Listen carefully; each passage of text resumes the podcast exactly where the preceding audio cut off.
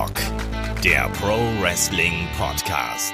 Ja, hallo und herzlich willkommen zu Headlock, dem Pro Wrestling Podcast, Ausgabe 309. Heute widmen wir uns den Geschehnissen bei WWE nach WrestleMania. Wir geben euch also den kompletten Überblick über Raw und SmackDown und den aktuellen Entwicklungen, so wie sich das nach einer Großveranstaltung wie WrestleMania 36 gehört. Mein Name ist Olaf Bleich, ich bin euer Host und wie schon bei den letzten Podcasts, da ist wieder der David Klus von MannTV dabei. Wunderschönen guten Tag.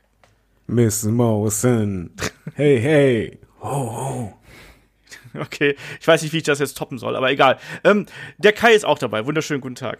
Ich sage einfach nur Hallo ohne Gesang, aber ich, äh, ich mache das Video auch sehr gerne von den beiden.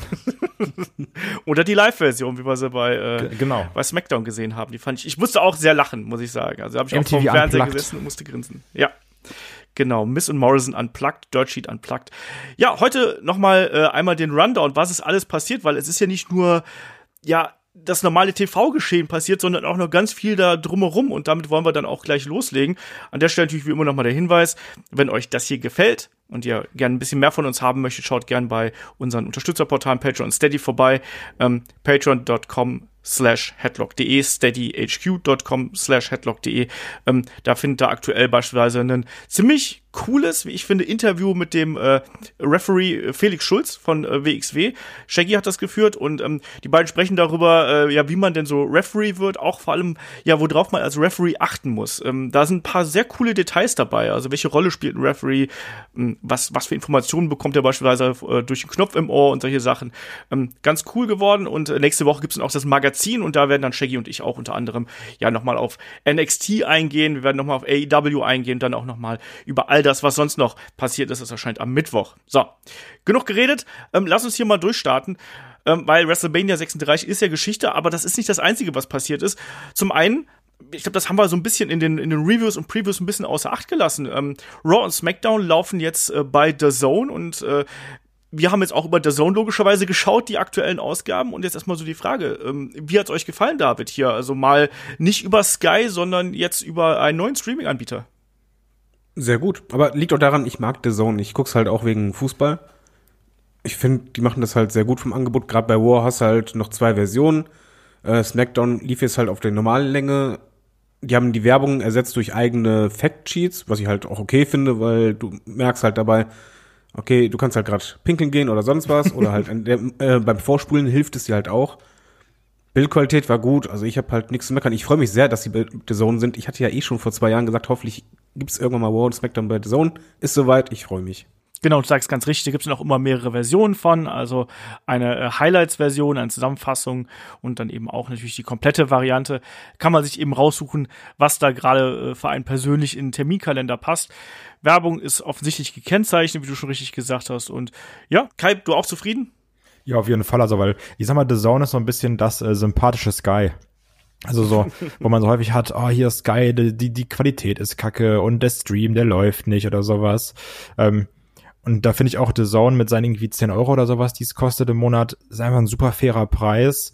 Ähm, ich finde, ich bin jetzt immer ganz verwundert, weil ich habe so einen, so einen Samsung-Fernseher und jetzt immer, ähm, wenn ich dann starte, ist das irgendwie automatisch bei mir auf The Zone und dann sehe ich da immer dann so ein Bild von äh, Umberto Carrillo oder von letztens war es ganz lange, ähm, hier, wie heißt dann, Angel Gaza und ich war so, hä, bin ich jetzt irgendwie auf YouTube gelandet? Also das ist dann noch so ganz äh, komisch, dass es jetzt bei The Zone läuft, aber ich finde es unfassbar gut, weil ähm, so Sky ist halt immer schwierig gewesen und so wir alle wissen, es gibt natürlich tausend Wege, sich das im Internet anzugucken, aber das ist auch halt nicht das Wahre oder sowas. Gerade jetzt so, wir sind, wir leben jetzt da schon in der, ich bezahle für meine Entertainment-Zeit und von daher finde ich es jetzt super, dass es auf so einem unkomplizierten Anbieter äh, wie The Zone läuft. Kostet im Jahresabo kostet 10 Euro im Monat und wenn du quasi monatliches äh, Kündigungsrecht haben mö- möchtest, kostet 12 Euro im Monat. Ah, okay. Ähm, und man hat natürlich da noch ein bisschen mehr drumherum. Also äh, Raw und SmackDown ist ja nicht das Einzige, sondern da gibt's natürlich auch noch ganz viel äh, anderen Kram, Fußball. Wenn dann das alles wieder läuft, das ist ja aktuell ähm, Ja. so die größte äh, Problematik. Ähm, wir haben gleich zwei TV-Themen jetzt hier eigentlich gleich zum Start. Und das andere TV-Thema ist, ähm, dass WWE ja erst gedacht hatte, es sollte ein, ein, einen großen äh, Taping-Marathon geben. Das war ja ursprünglich angedacht. Und jetzt heißt es auf einmal, dass ja relativ kurzfristig von Vince McMahon hier angekündigt worden ist, dass man wieder live senden würde und zwar schon äh, ab der kommenden Woche. Und das soll wohl auch ähm, auf ähm, TV-Verträge zurückgehen, bei denen es nur, bei denen unter anderem als Klausel drin steht, dass man nur eine bestimmte Anzahl an ähm, pre-getapten Episoden von Raw und anscheinend auch von SmackDown senden darf. So, wir bekommen wieder Wrestling live. Ich weiß, dass David, glaube ich, hier mit einer der kritischsten Leute hier ist, was die ganze Problematik angeht. Deswegen frage ich ihn zuerst. Ähm, was hältst du davon, dass man das jetzt hier macht? Weil das hat natürlich auch den Punkt, der Rubel muss rollen, ne? Ich verstehe den Sinn dahinter nicht. Weil gespoilert wird's halt eh nicht. Das hast du ja jetzt schon gemerkt, dass die Tapings wurden nicht gespoilert.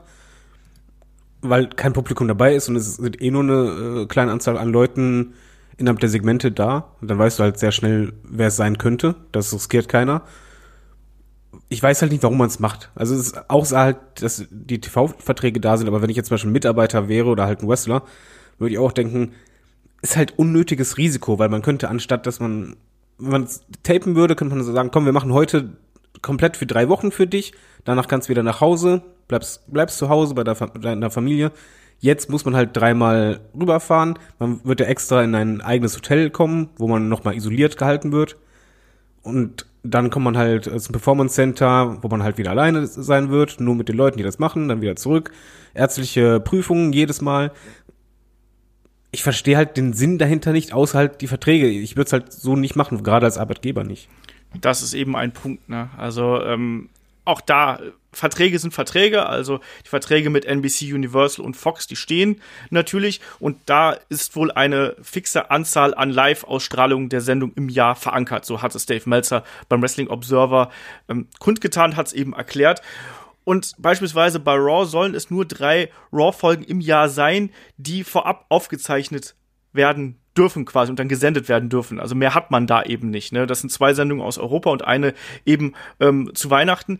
Mehr ist da quasi nicht drin verankert. Ich frage mich halt eben, ob man da nicht irgendwie eine ja, so eine Art Alternative oder eine, eine Kompromisslösung finden könnte. Ich halte das auch ähm, für sehr bedenklich. Ähm, gerade was so die Motivation innerhalb der Company angeht, was die Sicherheit der Angestellten angeht und machen wir uns auch da nichts vor, wenn jetzt mal einer der Wrestler oder einer der Angestellten plötzlich ähm, positiv getestet werden würde, dann wäre da wirklich die, äh, die sprichwörtliche Punkt, Punkt, Punkt am Dampfen. Also dann wäre wirklich ein Riesenproblem da plötzlich und dann da auch die Infektionsketten wieder äh, nachzuvollziehen. Plötzlich hast du das ganze Roster im, äh, in Quarantäne oder sowas.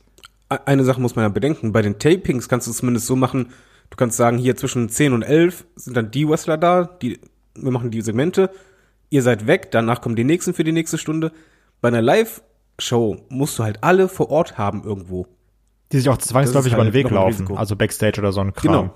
Also das ist echt das Problem dabei. Und ich frage mich auch, ähm, also so, so, so ehrlich, das klingt doch wie eine Maßnahme, die den innerhalb der nächsten Wochen, sage ich mal, ganz, ganz böse auf die Füße fallen wird, schrägstrich könnte.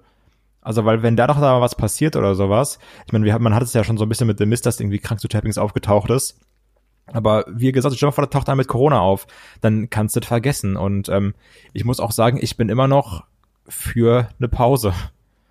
Also, ja, da kommen wir gleich nochmal in Fragen quasi drauf zu sprechen, weil da gab es auch sehr, sehr viel ähm, Input hier quasi von unseren lieben Hörern da draußen, die sich auch darüber Gedanken machen, die auch sagen, ja, mach doch mal Pause. Also jetzt habt ihr WrestleMania geschafft. Ähm, von mir aus Pre-Tape ein bisschen, gönnt aber den Leuten auch ihre Ruhe quasi. Und ähm, aber Kai hat gerade einen super wichtigen Punkt gesagt, weil gerade durch das Live-mäßige, wenn sich alle über den Weg laufen, ja, wenn da einer Corona hat und dann halt Kontakte mit den anderen hat, dann kannst du halt das als WWE komplett knicken. Dann hast du halt, anstatt halt diese zwei Leute, die du in einem Taping-Segment hättest, plötzlich den kompletten Roster, der zu Hause bleiben muss. Ja. So ist es. Das ist das äh, Problem. Jemanden, den wir also ich bin mir sehr sicher, dass wir in den kommenden Wochen noch häufiger darüber sprechen werden. Wir werden auch nächste Woche im äh, Wochenend-Podcast nochmal separat quasi hier das ganze Thema behandeln. Ähm, was hat sich quasi seit der, dem Ausbruch der Corona-Krise in den letzten äh, Wochen quasi alles getan? Ähm, wo sind Probleme aufgetreten? Welche Entwicklungen hat es gegeben? Ähm, da wollen wir drüber sprechen. Da sind der Kai und der Shaggy für eingeplant. Shaggy ja auch sehr unmittelbar davon betroffen als äh, Veranstaltungsmensch irgendwo. Ähm, der kriegt das ja auch alles äh, sehr hautnah mit, was da passiert. Ähm, und da wollen wir dann nächste Woche auch wirklich nochmal noch mal drüber plaudern, ähm, was das fürs Wrestling bedeutet. Ähm, ich habe gerade das schöne Stichwort äh, ja äh, über den Weg laufen angesprochen. Jemand, der uns allem Anschein nach nicht mehr über den Weg laufen wird, ist äh, Bill Goldberg. Und da sind jetzt in der vergangenen Woche ja auch ein paar pikante Details äh, zu der Vertragssituation ähm, aufgekommen. Zum einen, dass das WrestleMania-Match offensichtlich sein letztes Match gewesen ist und dass er kein Interesse mehr daran hat, seinen Vertrag zu verlängern und ja zusätzliche Matches zu bestreiten. Zum anderen aber, dass er wohl ja darauf gepocht hat, dass er den äh, Fiend in Saudi-Arabien besiegen würde, damit sein Charakter als ja Kinderheld hier äh, quasi bestehen bleibt und er nicht dem Monster zum Opfer fällt. Das ging einmal quer rum. Ähm, WrestleZone hat darüber berichtet, andere Quellen eben auch. Ähm, Kai, ich finde, damit hat man sich dann noch viel, viel mehr eigentlich hier in die äh, Enge getrieben als ohnehin schon. Also das macht jetzt den guten Bill nicht unbedingt sympathischer und klingt auch erstmal so, als würden wir den nicht mehr wiedersehen. Und kannst mir sagen, was du willst, aber im Endeffekt ging es ihm doch einfach nur um sich selber, oder? Also jetzt so nicht dieses, oh, hier und ich muss für die Kinder da sein oder sowas. So die Promo kann er noch 17 mal erzählen und auch irgendwie mit, mit seinem Sohn der oberkörperfrei im Ring stehen, aber ähm, ich glaube, letztendlich ging es einfach nur darum, so, der wollte da jetzt nicht irgendwie schlecht aussehen. Also ist jetzt egal, ob es der Fiend ist oder ob es jetzt irgendwie ein Rollins oder keine Ahnung was gewesen wäre. Ich glaube, ein Goldberg hat einfach gesagt, nö, ich verliere jetzt nicht. Punkt aus.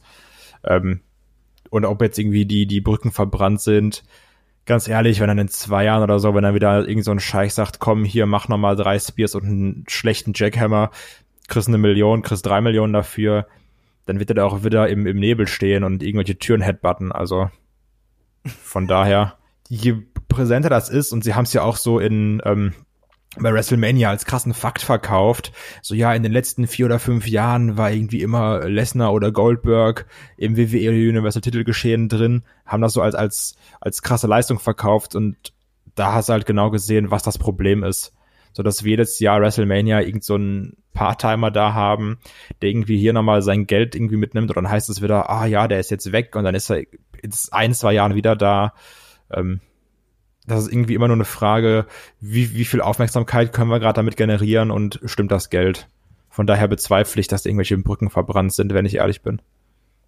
Ich glaube auch. Also ich glaube auch, dass da erstmal ein bisschen Ruhe jetzt herrschen wird. Ähm, ist ja auch kein Mania mehr, ne? Eben. Und aber ich glaube auch dasselbe, was, was du gerade eben angesprochen hast. Ich glaube auch, dass ähm, man einen Goldberg in irgendeiner Form nochmal bringen wird. Aber ein Goldberg war schon immer jemand, der sein eigenes Business gemacht hat jetzt ist es hier eben noch mal sehr deutlich geworden, oder David? Ja, es passt halt zu dem Goldberg, den man halt kennt. Und ich glaube auch, ich bin eins zu eins bei Kai. Ich hasse ihn gerade dafür, dass er das mit dem Scheich gesagt hat, weil das wollte ich auch sagen. dass spätestens, wenn halt irgendein Scheich wieder mit ein paar Millionen winkt, dann wird er halt wieder kommen und das Geld kann ganz schnell Brücken wieder aufbauen. Und Goldberg ging es auch, denke ich mal, ich kenne ihn persönlich nicht, aber ich glaube halt nicht, dass es ihm wirklich um dieses Superheld-Gimmick geht, sondern eher das immer so ein schon. bisschen e-, eigenes Standing, dass es eher darum ging, äh, nach Undertaker und Co., dass er halt ja das Gefühl hatte, dass die Leute auf ihn herabsehen. Er hatte ja auch ein sehr gutes Ego, ähm, dass er dann eher sich dadurch selber stärken wollte. Dass es nicht mal darum ging, dass er, er Schaden nimmt, sondern er wieder sich selber stärken wollte, wieder on top sein und halt Anführungszeichen sein Ge Gesicht wahren. Und da geht's halt weniger darum, ob er anderen Wrestler helfen kann oder der Company, sondern halt eher um das eigene Ego. Und ja, es ist halt eigentlich so wie immer, oder nicht? Also es ja. hat sich durch die Meldung für mich nicht sehr viel geändert, sondern einfach, ja, er ist halt jetzt weg. Äh, lief halt wohl anscheinend nicht so ideal, aber das hatten wir schon öfters. Und wenn die Kohle winkt, äh, ja, dann macht WWE wieder mit Goldberg irgendwas gehe ich auch äh, von aus und all das, was du gesagt hast, ist richtig. Ich glaube aber, dass tatsächlich das so eine Mischung ist aus seinem eigenen Ego, seinem persönlichen Standing, was er irgendwie für sich braucht, gerade auch nach dieser Undertaker-Geschichte, die du schon angesprochen hast. Ähm, und aber ich glaube auch, dass ihm das wirklich wichtig ist, aber dass man das natürlich auch hervorragend hier als, also dieses, die Sache mit dem Superhelden-Gimmick, der Held für die Kinder und so. Aber sowas kann man natürlich auch ganz hervorragend vorschieben irgendwo, um seine eigene Position zu legitimieren. Und das ist so ein Problem, was ich hier sehe. Ist natürlich alles Gerüchteküche ich kann einfach nur sagen, ich hoffe, dass wir erstmal jetzt einen Goldberg für längere Zeit nicht sehen, dass wir gerade im Vorfeld von WrestleMania einen Goldberg nicht mehr sehen. Ähm, und damit kommen wir zur nächsten Personalie, weil man kann so viele schöne kleine Punkte momentan so abzählen nach WrestleMania von Leuten, die wir nicht gesehen haben. Generell ist es ja sowieso so gewesen, dass man hier so ein bisschen den Übergangs ähm, Raw und SmackDown After Mania gehabt hat und nicht so den großen Knall, nicht so einen großen Neustart, wie wir es vielleicht in den letzten Jahren gehabt haben. Jemanden, den wir auch nicht gesehen haben, ist ein John Cena Firefly Funhouse äh, Match haben wir ausgiebig diskutiert und ein John Cena ähm, hat dann auch einige, wie soll ich sagen, unheilschwangere Tweets abgesetzt. Er hat beispielsweise getwittert, All things end. When it's time to leave, leave them guessing. Und dann ähm, auch noch sowas wie uh, Uncertainty brings about many challenges. One of the toughest, most important challenges we face each day is to be our best selves. It's a challenge certainly worth the effort. Also da geht er auch sehr in sich und ähm, wir haben auch schon hier ein paar Tweets von euch da draußen bekommen. Da hieß es auch, ja, es war doch eigentlich jetzt hier der Karriereabschluss von John Cena, auch wo er dann am Ende verschwunden ist. Ähm, David, glaubst du, wir sehen John Cena erstmal nicht mehr? Sehen wir ihn noch mal überhaupt bei WWE? Er soll jetzt ja erstmal bei Dreharbeiten sein, aber ähm, soll auch gerüchteweise für WWE durchaus weiterhin offen sein. Auch der Punkt ist, wie bei Goldberg, für mich hat sich da jetzt nicht wirklich was geändert. Zwar war das alles so inszeniert, dass man sagen kann, wäre ein gutes Ende, kann man gut mit leben. Er wird jetzt gerade erstmal Dreharbeiten machen. Es wird auch ein bisschen davon abhängen, wie halt Fast and Furious einschlägt. Das ist halt schon eine große Chance jetzt für ihn, da noch mehr ins Filmgeschäft einzusteigen und er ist halt gefragt. Er, er braucht die WWE nicht zwingend, aber John Cena ist halt wie ein Undertaker. Wenn Vince anruft und sagt, wir brauchen dich, kannst du sicher sein, dass er wiederkommt. Und mhm. so sehe ich das halt auch, dass er vielleicht bei WrestleMania jedes Jahr dann als Attraction wiederkommt und irgendwie ein Match haben wird oder eine Kurzfehde und dann wieder weg oder halt alle paar Jahre.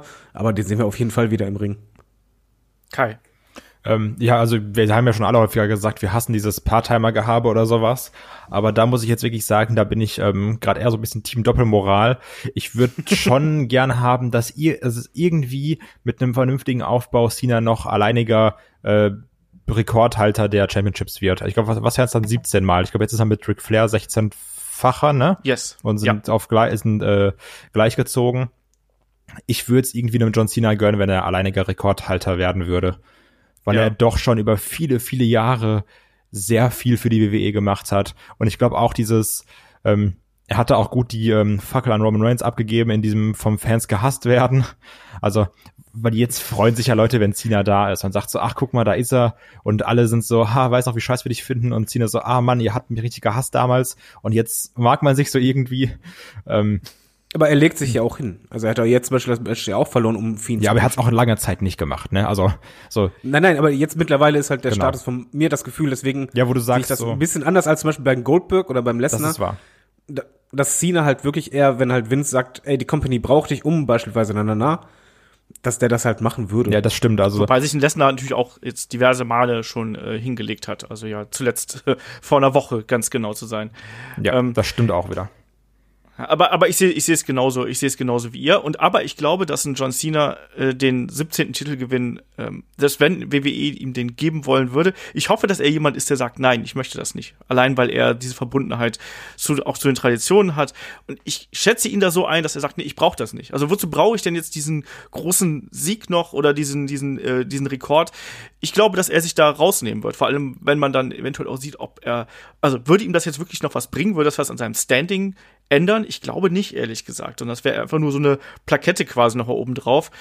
Und dann ist er, glaube ich, eher jemand, der sagt, nee, dann soll äh, Ric Flair das bewahren, weil soll Ric Flair, Flair quasi, holen. Ja, aber das, weil Ric Flair quasi die Basis für all das gelegt hat, was alle anderen jetzt sind, sozusagen. Er braucht den Titel ja auch nicht genau. zwangsläufig. Die letzten Male, wo er aufgetreten ist, ging es ja auch nie um Titel. Das ist also natürlich wahr. Fiend oder vor aber Undertaker, da spielt den Titel keine Rolle. Das war einfach nur Attraction. Ja genau das und den Namen bringt er mit und äh, ich denke auch, dass wir da noch, äh, noch, also wir werden auf jeden Fall noch mal häufiger sehen, eben in diesen ähm, Special Attraction Matches. Ich könnte mir auch vorstellen, dass man mit ihm noch mal so eine Titelfehde macht, aber dass er dann eben am Ende verliert quasi. Ähm, dass man da noch mal so einen letzten Run hat, der emotional aufgeladen wird. Das wäre mein Wunsch, ehrlich gesagt, dass man das noch mal versucht, irgendwie aufzubauen. Und dann verliert er eben und dann sagt er, gut, dann hat es jetzt eben nicht sollen sein, das war's für mich und dann zieht er sich wirklich zurück. Ob das dann so passieren wird, weiß ich nicht. Aber ähm, ich glaube auch, dass wir ihn nochmal sehen werden. Ähm, noch jemanden, den wir nicht gesehen haben, neben dem Undertaker, weil ich auch nicht davon gerechnet habe, genauso wie bei AJ Styles und die hat man ja so ein bisschen alle rausgezogen. Ähm, jemand, der neulich mal erwähnt worden ist, ist ein Roman Reigns und da das wollte ich eigentlich erst zum Ende des Podcasts irgendwie äh, besprechen, aber das passt jetzt hier gerade so gut in die äh, in die Kategorie hier und Kai hat ja gerade schon gesagt, der gute John Cena hat so ein bisschen die, ähm, die Fackel an der Unbeliebtheit, also die Pechfackel quasi an Roman Reigns weitergegeben. Roman Reigns wurde bei SmackDown nicht einmal erwähnt. Also der war quasi gar nicht existent und dafür, dass er vor, naja, ich sag mal, zehn Tagen noch im Main Event angekündigt ist zu WrestleMania, finde ich das schon ein bisschen obskur, ehrlich gesagt. David, glaubst du, man nimmt den jetzt einfach so komplett raus? Zum einen, weil das so dieses, also weil das so dieses Unmittelbare der Corona-Krise irgendwie symbolisiert? Oder weiß ich nicht, was macht man mit Roman Reigns jetzt gerade? WWE wird das machen, was sie halt immer machen bei Problemen totschweigen. Das ist, Corona gibt es nicht, das Wort darf nicht fallen. Wie du halt sagst, Roman Reigns wäre halt ein Bezug dazu. Ich glaube, man wird einfach Roman Reigns nirgends erwähnen, bis halt das vorbei ist, Publikum wieder da ist und er dann zurück ist. Das war's. Das denke ich auch. Kai, hat dich das gewundert, dass man ihn hier nicht irgendwie anspricht in irgendeiner Art und Weise? Nee, das ist so diese typische WWE-Manier, oder?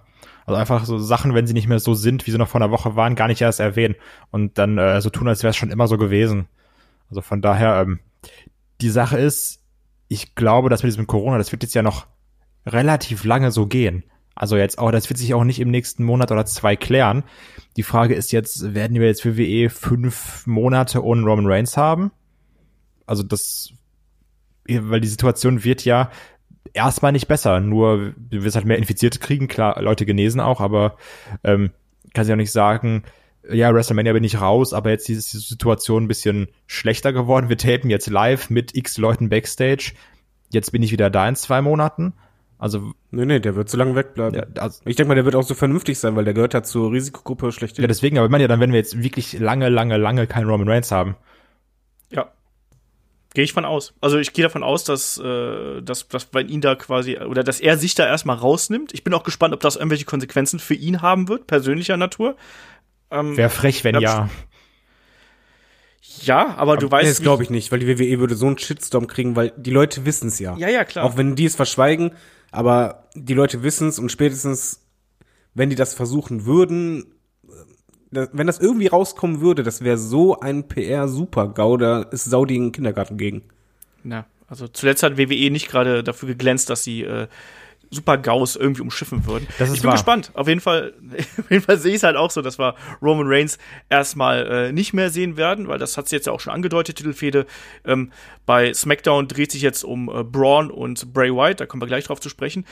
Gehen wir aber erstmal nochmal ganz zurück, gehen wir erstmal zu Raw. So, und da gleich ein Main Event, ähm, weil das war auch ein äh, etwas kurioser Aufbau. Da hat man quasi an WrestleMania angeschlossen, ähm, hat einen Drew McIntyre nochmal in die Halle kommen lassen zum Interview und dann tauchte ein Big Show plötzlich auf und hat hier einen äh, Drew McIntyre herausgefordert und Drew McIntyre hat erstmal gesagt so, nee, ich habe gerade ich habe ein Match gegen Brock Lesnar in den Knochen, ne? Hier, ich werde nicht nochmal antreten und hat sich dann äh, so weit reizen lassen, irgendwie nach einer Ohrfeige, dass es dann doch ein Match zwischen Drew McIntyre und Big Show gab, wo erst McIntyre gut gelitten hat, sage ich mal, und dann am Ende aber den Body Slam, äh, den Body Slam Heard Around the World gezeigt hat und dann eben zum Abschluss ähm, noch den Claymore.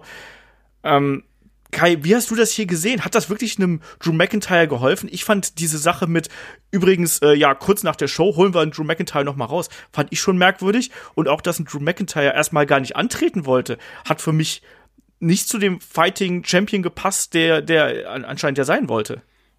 Ja, ich glaube, da wollte man einfach dieses ähm, darstellen, okay, der ist gerade kaputt, der hat gerade gegen Lesnar gekämpft im Main Event von Mania und so will er seinen Moment genießen. Und dann ist dieses, ja, aber wenn man, wenn man mich Feigling nennt, so, dann, dann geht es hier rund. Also dieses, Keiner nennt mich feige Sau. Ja.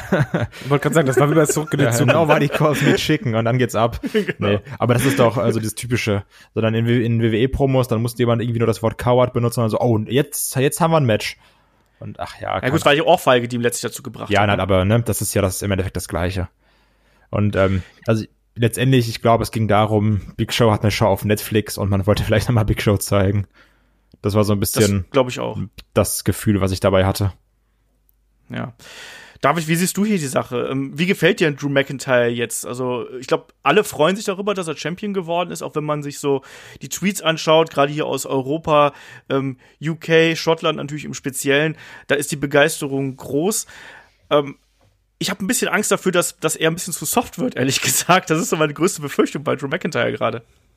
Ja, das hast du aber oft bei Babyfaces. oder Babyface Ja. Champions, dass die dazu neigen bei WWE sehr soft und gern auch mal lustig rüberzukommen. Ich fand übrigens bei dem Segment, erstmal bin ich bei dir, es war total surreal, dass man halt nach WrestleMania alles vorbei und dann, ah, da kam jemand noch mal raus und denkst so, nee, warte mal, eigentlich würdest du doch so ein Segment Backstage machen. Da hätte mir im Übrigen Angriff besser gefallen, weil hier fand ich das von der Promo her ein bisschen strange, von wegen, ja, ich weiß, was du vorhast, nee, nee, vergiss es, unter keinen Umständen, ich habe keinen Bock. Dann eine Ohrfeige, ja, okay, komm, lass mal machen. Wo ich dachte, so, äh, sei doch so ein Gradliniger, wo einfach zu seinem Wort steht, klar, ist normales Wrestling-Booking, aber das störte mich schon. Es hat halt für mich, du, nicht geholfen. Äh, es war halt eher für mich dafür da, ein bisschen für Big Shows äh, Netflix-Ding Werbung zu machen. Ich hätte halt einen Champion ein bisschen anders eingesetzt. Gerade ein Champion, worüber sich halt eigentlich jeder gefreut hat, dass der den Titel hat, dass dann gleich vielleicht eine richtige Gefahr aufkommt oder einfach Kontrahenten, dann wirklich diese, dieser schottische Bulle, der halt alle niederhaut, die sich in den Weg stellen. Also das, das möchte ich eigentlich lieber sehen als jemand, der nett ist äh, oder halt noch freundlich schaut, dann steht er im Ring und sagt, nee, ich möchte nicht. Ja. Natürlich ist es nachvollziehbar, es passt halt einfach nur nicht zu diesem Char- Charakter und vor allen Dingen, wenn du schon sagst, ich möchte nicht, dann steht zumindest dazu und dann so, ja, komm, lass doch. Ich finde Hat, hatte für mich nicht gepasst alles. Ja, für mich auch nicht. Also Match war Match war irgendwo okay, ähm, aber für mich hat das auch nicht funktioniert, weil ich finde dann auch, also das Match war jetzt auch nicht so lang, klar, es gab F5s und German Suplexes und so, aber ähm, da sollte da doch eigentlich eher sagen, hier so, ja, weißt du, ich will hier, ne, ne, ne Lesnar war nie da und hat hat hat, hat nie, den Titel nie verteidigt. Ich bin das genaue Gegenteil. Ähm, du Riese kommst raus, kein Problem. Ich äh, ich mach mein, mein Wort wahr und wir stellen uns jetzt hier zusammen in den Ring und ich mach dich platt.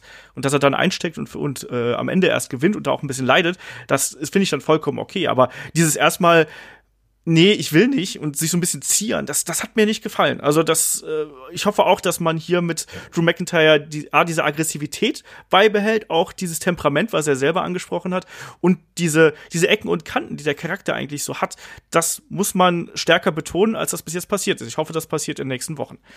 So, nächster Punkt. Wir haben ja heute sehr, sehr schematisch hier. Egal. Ähm, wir haben jemanden äh, zurückkehren sehen, beziehungsweise wir haben einen Draft gesehen. Es gab äh, Apollo Crews plötzlich, weil es gab ja noch Draft-Picks ähm, und da ist ein Apollo Crews plötzlich bei Raw gelandet. Übrigens äh, vier Jahre nachdem er beim Main Roster bei Raw After Mania debütiert ist und er durfte dann gleich ein ewig langes Match, 28 Minuten gegen Alistair Black, bestreiten.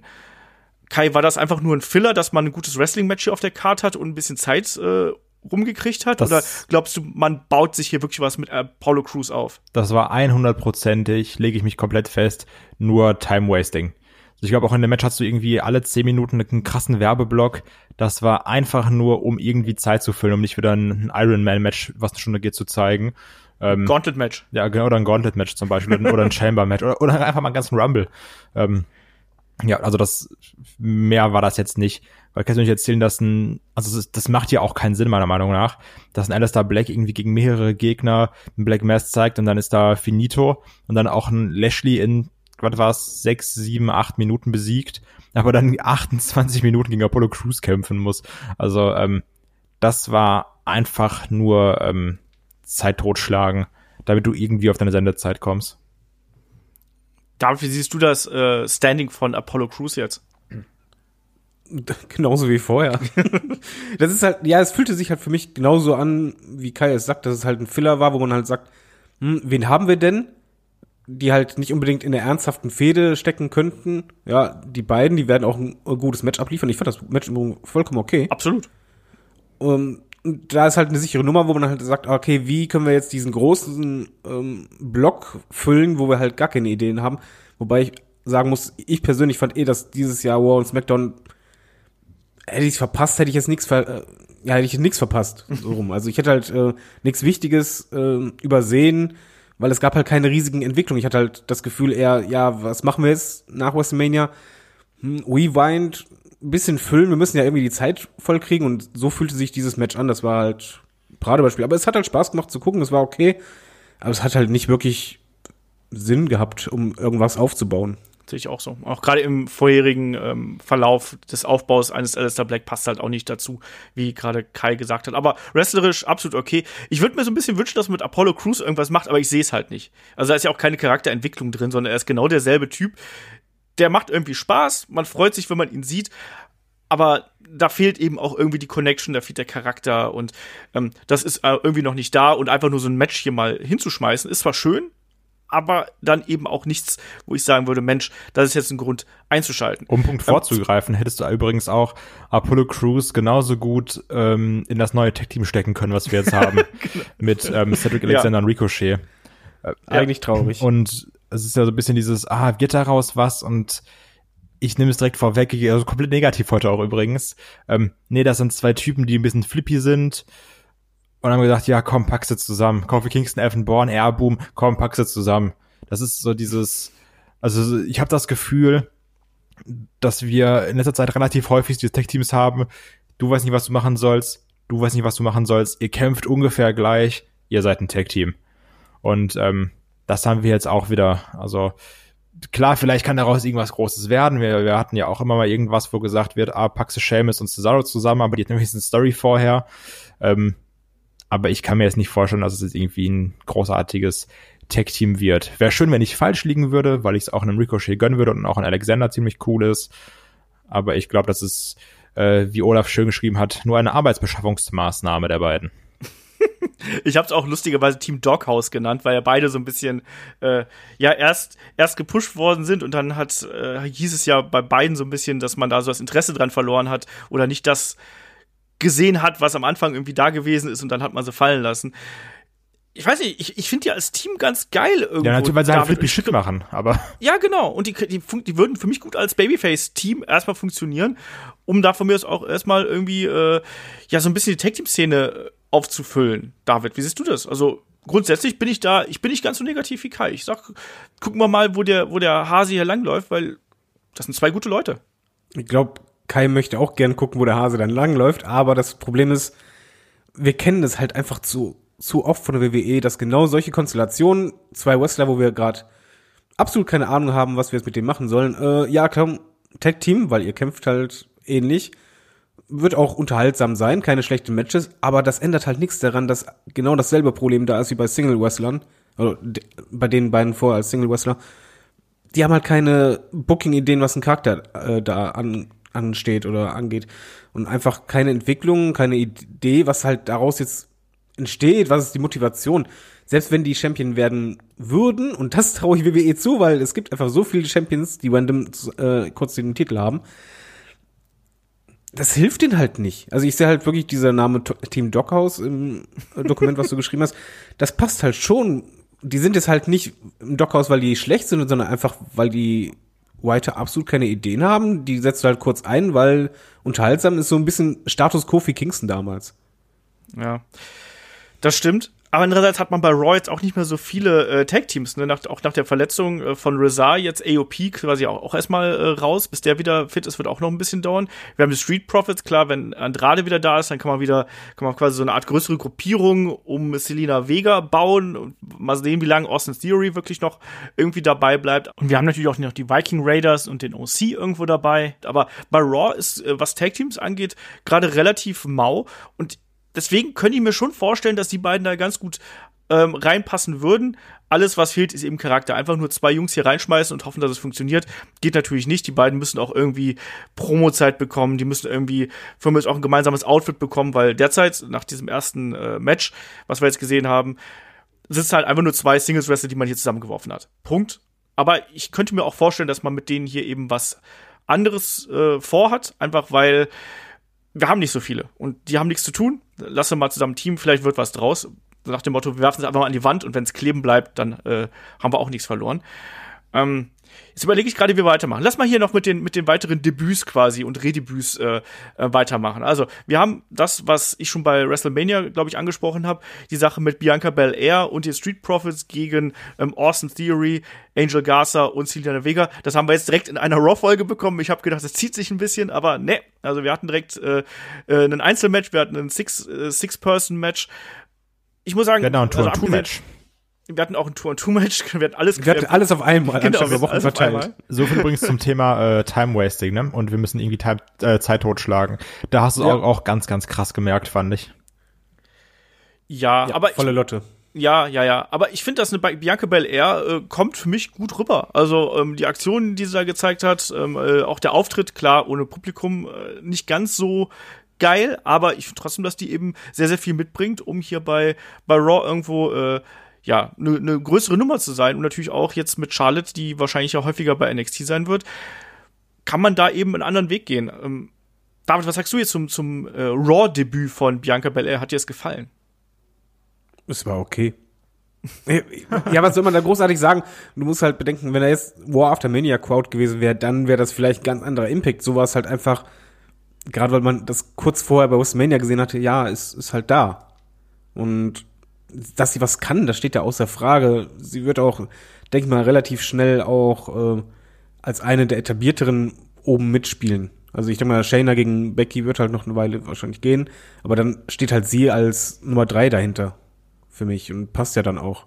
Aber Debüt hatte das jetzt einen riesen Impact, das war halt da, dadurch, dass du es halt bei WrestleMania gesehen hattest in ähnlicher Form, nur halt jetzt in drei Varianten dann noch, war das halt irgendwie gleich. Also es war nicht so die mega Surprise oder so. Das stimmt. Gebe ich dir recht. Ähm, Kai, jemand anders ist noch wieder zurückgekommen. Das war Nia Jax. Und die hat erstmal Diona Peruso hier zerlegt. Ähm, siehst du hier eine, eine Neuentwicklung der, der Raw-Damen-Division? Weil mit Bianca Belair und Nia Jax jetzt direkt wieder zwei etablierte Kräfte ja neben Shayna und Becky ja plötzlich wieder da sind. Also ich finde es erstmal gut. Also jetzt einfach persönlich habe ich Nia Jax nicht vermisst, weil ich die irgendwie langweilig finde. Aber das sind ja schon mal zwei gute Namen, mit denen man auch arbeiten kann, weil wir auch häufig beklagt, beklagt haben, oh, hier eine Becky, die hat ja schon so viel durch und irgendwie ist das alles das Gleiche. Und ich sag mal, ähm, also noch ein Mensch gegen Shayna Baszler, da spricht echt nichts gegen meiner Meinung nach. Das habt ihr ja auch gesagt bei äh, Mania und dann kann ich eure Meinung auch akzeptieren. ähm, da haben wir ja Glück gehabt. Ja, genau. Und wenn du jetzt irgendwie noch eine, eine Becky gegen eine Nia Jax stellst, die dir ja eh die Nase gebrochen hat damals, ähm, das ist auch ein Match, mit dem ich gut leben kann. Und ich glaube, da könnte auch äh, der The Man-Charakter wieder dran wachsen, weil ja Nia Jax schon eher so ein bisschen so ein Biest ist und jetzt nicht so locker platt gemacht werden kann von einer äh, Becky, die dann so ein bisschen als Monstergegner dargestellt wird. Das, das finde ich dann eigentlich ganz passend und auch eine Bianca Belair auf äh, kurz oder lang äh, gegen Becky wird auch definitiv ein gutes Match, weil wir alle wissen, eine Bianca Belair, die kann halt wresteln, ne? Also ähm, ist das eigentlich ganz schöner, frischer oder im Fall von einer Jax neu aufgewärmter Wind für die Damendivision? David. Ja, was Kai sagt. Es ist heute erschreckend, ich sag das wahrscheinlich noch öfters, aber es ist halt so. Es ist eine Auffrischung für die Division. Man kann andere Fäden positionieren und aufbauen. Naja, Jax möchte ich halt nicht zu lange wieder als Gefahr sehen, sondern eher als Monster, das halt kurzzeitig Gefahr ist und danach wieder äh, tiefer fällt in der Rangliste. Bianca Belair hingegen, da hätte ich nichts gegen, gegen eine lange Fehde gegen Becky. Aber jetzt muss erstmal bei Shayna und Becky weitergehen. Da fand ich zum Beispiel die Becky-Promo bei War einfach. Hm. Also ich möchte halt eigentlich, dass da irgendwas weiter passiert. Ja. Ja, aber ihre Fede, äh, ihre, ihre Fede, ihre ähm, Promo, die fand ich auch sehr improvisiert. Und das hat mich tatsächlich ein bisschen gestört, weil da viele Ms und Ös irgendwo drin waren. Das wirkte nicht so rund, wie wir das schon mal gesehen haben. Ich weiß nicht genau, woran das lag. Vielleicht war es wirklich ein bisschen äh, ad hoc irgendwo. Das hat mich persönlich jetzt nicht so zu 100 Prozent überzeugt, muss ich sagen. Aber naja, ähm, Shayna fand ich da hingegen äh, deutlich intensiver da in der in dem in dem Post-Match äh, was wir da gesehen haben. Das hat mir ganz Stückchen besser gefallen, war ein bisschen mehr Power dahinter. Ähm, ja, ich sehe es aber auch so, dass das auf jeden Fall notwendiges, äh, frisches, neues Blut irgendwie für die äh, Damendivision bei Raw ist, gerade eine Bianca Belair. Ähm, hat sich stark verbessert. Wir haben es gesagt, bei NXT ähm, haben noch so ein bisschen die absoluten Standout-Performances hier gefehlt, auch wenn die letzten wirklich gut gewesen sind. Aber ich habe das Gefühl, dass sie da jetzt äh, inzwischen auch wirklich auf dem nächsten, auf der nächsten Ebene gelandet ist. Und äh, Nia Jax, ich weiß, dass da die Meinungen äh, sehr weit auseinandergehen, auch wenn man sich so die Kommentare natürlich mal durchliest, hier immer das Wort unsicher fällt ja da sehr, sehr oft. Ähm, ich halte sie trotzdem für einen, für einen ähm, guten Farbtupfer innerhalb der, ähm, der Damendivision. Und deswegen ähm, bin ich da ganz glücklich drüber eigentlich, dass man jetzt hier nochmal den Fokus ähm, mehr drauf setzt und dass man jetzt hier auch nochmal zwei neue Gesichter hat, einfach damit man auch Abwechslung wieder drin hat. Und das war ja äh, absolut notwendig. Ähm, mir tat's ein bisschen leid für die äh, Diona Perazzo, dass die das so auf die Nase bekommen hat. Ähm, naja. Äh, eine Fehde, die offensichtlich auch noch fortgesetzt wird, ist hier die Geschichte mit äh, Kevin Owens und äh, Seth Rollins. Kai, das ist ja eigentlich so deine Fehde hier, oder? Also, weil das die, riecht ja alles danach und Seth Rollins jetzt auch plötzlich noch ernster, als das vorher gewesen ist, hat hier äh, ja einen sehr klaren Sieg bei äh, Raw davongetragen. Kevin Owens hat nochmal bekräftigt, dass er weiterkämpfen würde. Ähm, geht weiter, oder? Ja, geht weiter. Aber das haben wir uns auch gewünscht, ne? Ja. Wo wir gesagt haben, da steckt auf jeden Fall noch einiges drin in der Fehde. Ähm, Finde ich gut, wirklich. Ähm, ich bin riesengroßer Fan des Seth Rollins Charakters momentan. Ich mag das, wie er aufgebaut wird. Ich mag, wie er redet. Ich finde, der macht das alles fantastisch. Da habe ich aber auch ganz klar gerade die Fanboy-Brille auf. Aber das ist mir auch egal, weil ich glaube mich an jeden Strohhalm, den ich momentan habe. Ähm, von daher gerne, gerne mehr. Ich muss auch sagen, ich habe es überlegt. Ich würde es gar nicht so schlecht finden. Ich meine, wir hatten es zwar schon mal, ähm, aber jetzt so Blick äh, gen Horizont.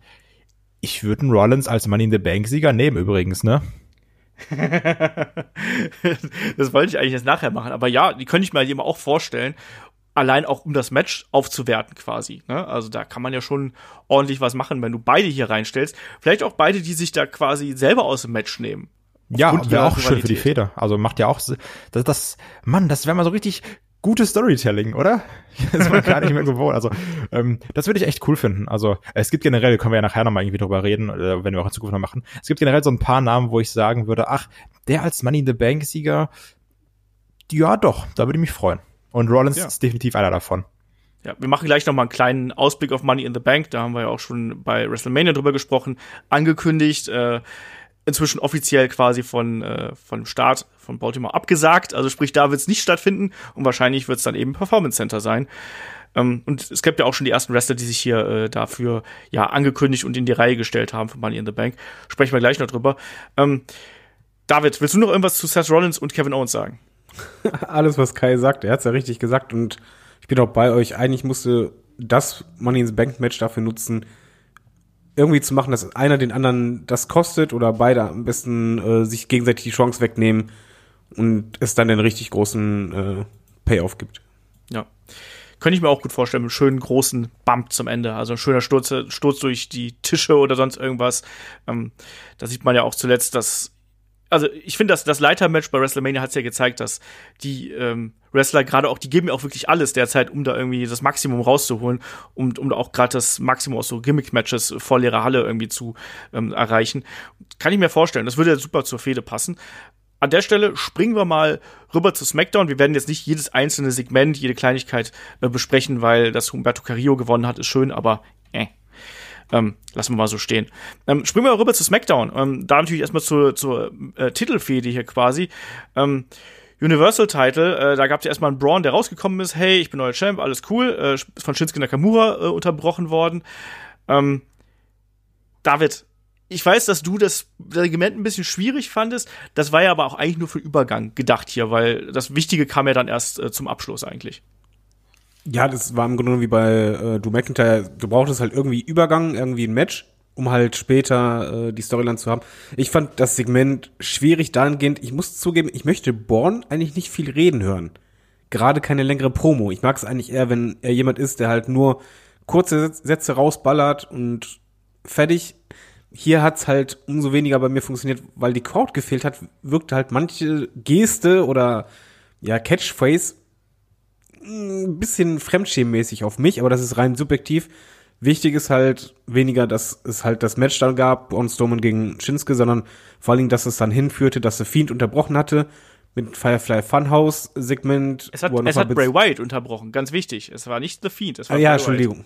Okay, Bray Wyatt mit Firefly Funhouse hat er unterbrochen, hat nochmal Bezug genommen zu John Cena. Das ist immer sehr cool gemacht. Das ganze Segment hat gestimmt. Dann klare Ansage an Strowman und die gemeinsame Vergangenheit. Also wieder den Charakter, den halt Fiend darstellt, auch mit alte Gimmicks, na, na, na, ähm, gut implementiert, gemeinsame Vergangenheit, dass er halt was hat, was er gerne wieder haben möchte. Das wirkte halt sehr persönlich, sehr stimmig. Am besten war halt dabei, als eigentlich das Firefly Funhouse zu Ende gehen sollte mit dem äh, mit der Musik und so weiter und schon gewunken, Storman unterbrochen hatte und dann halt gesagt, ja, egal wann du willst, äh, ich werde dich reinlassen, also I'll let you in. Und dann haben beide sich halt ziemlich böse angeschaut. Born hat noch ge äh, gegrinst und halt quasi Bray Wyatt nachgemacht und gewunken, von wegen, ja, goodbye. Das fand ich sehr stimmig und jetzt haben wir halt auch eine Fehde, die Ja, passt. Also das wird bei Money in the Bank äh, zum Aufeinandertreffen kommen, denke ich mal. Die Frage, Kai, ist aber, sehen wir hier den Fiend gegen äh, Braun Strowman oder sehen wir Bray Wyatt gegen Braun Strowman? Weil aktuell ist es Bray Wyatt, also der Firefly Funhouse Bray, der hier auf Braun Strowman trifft und ähm, was, Kai, äh, was, was David gerade eben gesagt hat, ähm, diese Geschichte ähm, die die beiden miteinander verbinden, ist ja, ist ja ganz klar. Er hat ja sogar gesagt, hier, ich habe dich gemacht, ne? ich habe dich erst hier hingebracht und jetzt hast du eben das, was ich gerne hätte. Also, wen von den beiden alter Egos siehst du hier? Ich finde es erstmal schön, dass wir bei Wyatt immer diese Callbacks haben. Also, weil häufig wieder gesagt, so alles, was vor zwei Jahren passiert ist, ist irrelevant gefühlt. Ähm, und bei, bei einem Wyatt finde ich es immer schön, dass er sagt, so, ja, hier damals vor sechs Jahren war XY. Äh, das mag ich sehr gerne. Und ich muss auch sagen, ich sehe das so ein bisschen wie bei Finn Balor und dem äh, Demon. Du kannst einen Wyatt ganz gut einsetzen, um ihn verlieren zu lassen. Das meine ich aber nicht böse, weil du somit äh, einfach den Fiend schützen kannst. Das finde ich ganz praktisch. Weil wenn jetzt ja. irgendwie der Fiend gegen Strowman kämpft und verliert, dann sagst du, ah Mann, ah, der Fiend irgendwie, das ist alles, das ist doch Kacke alles.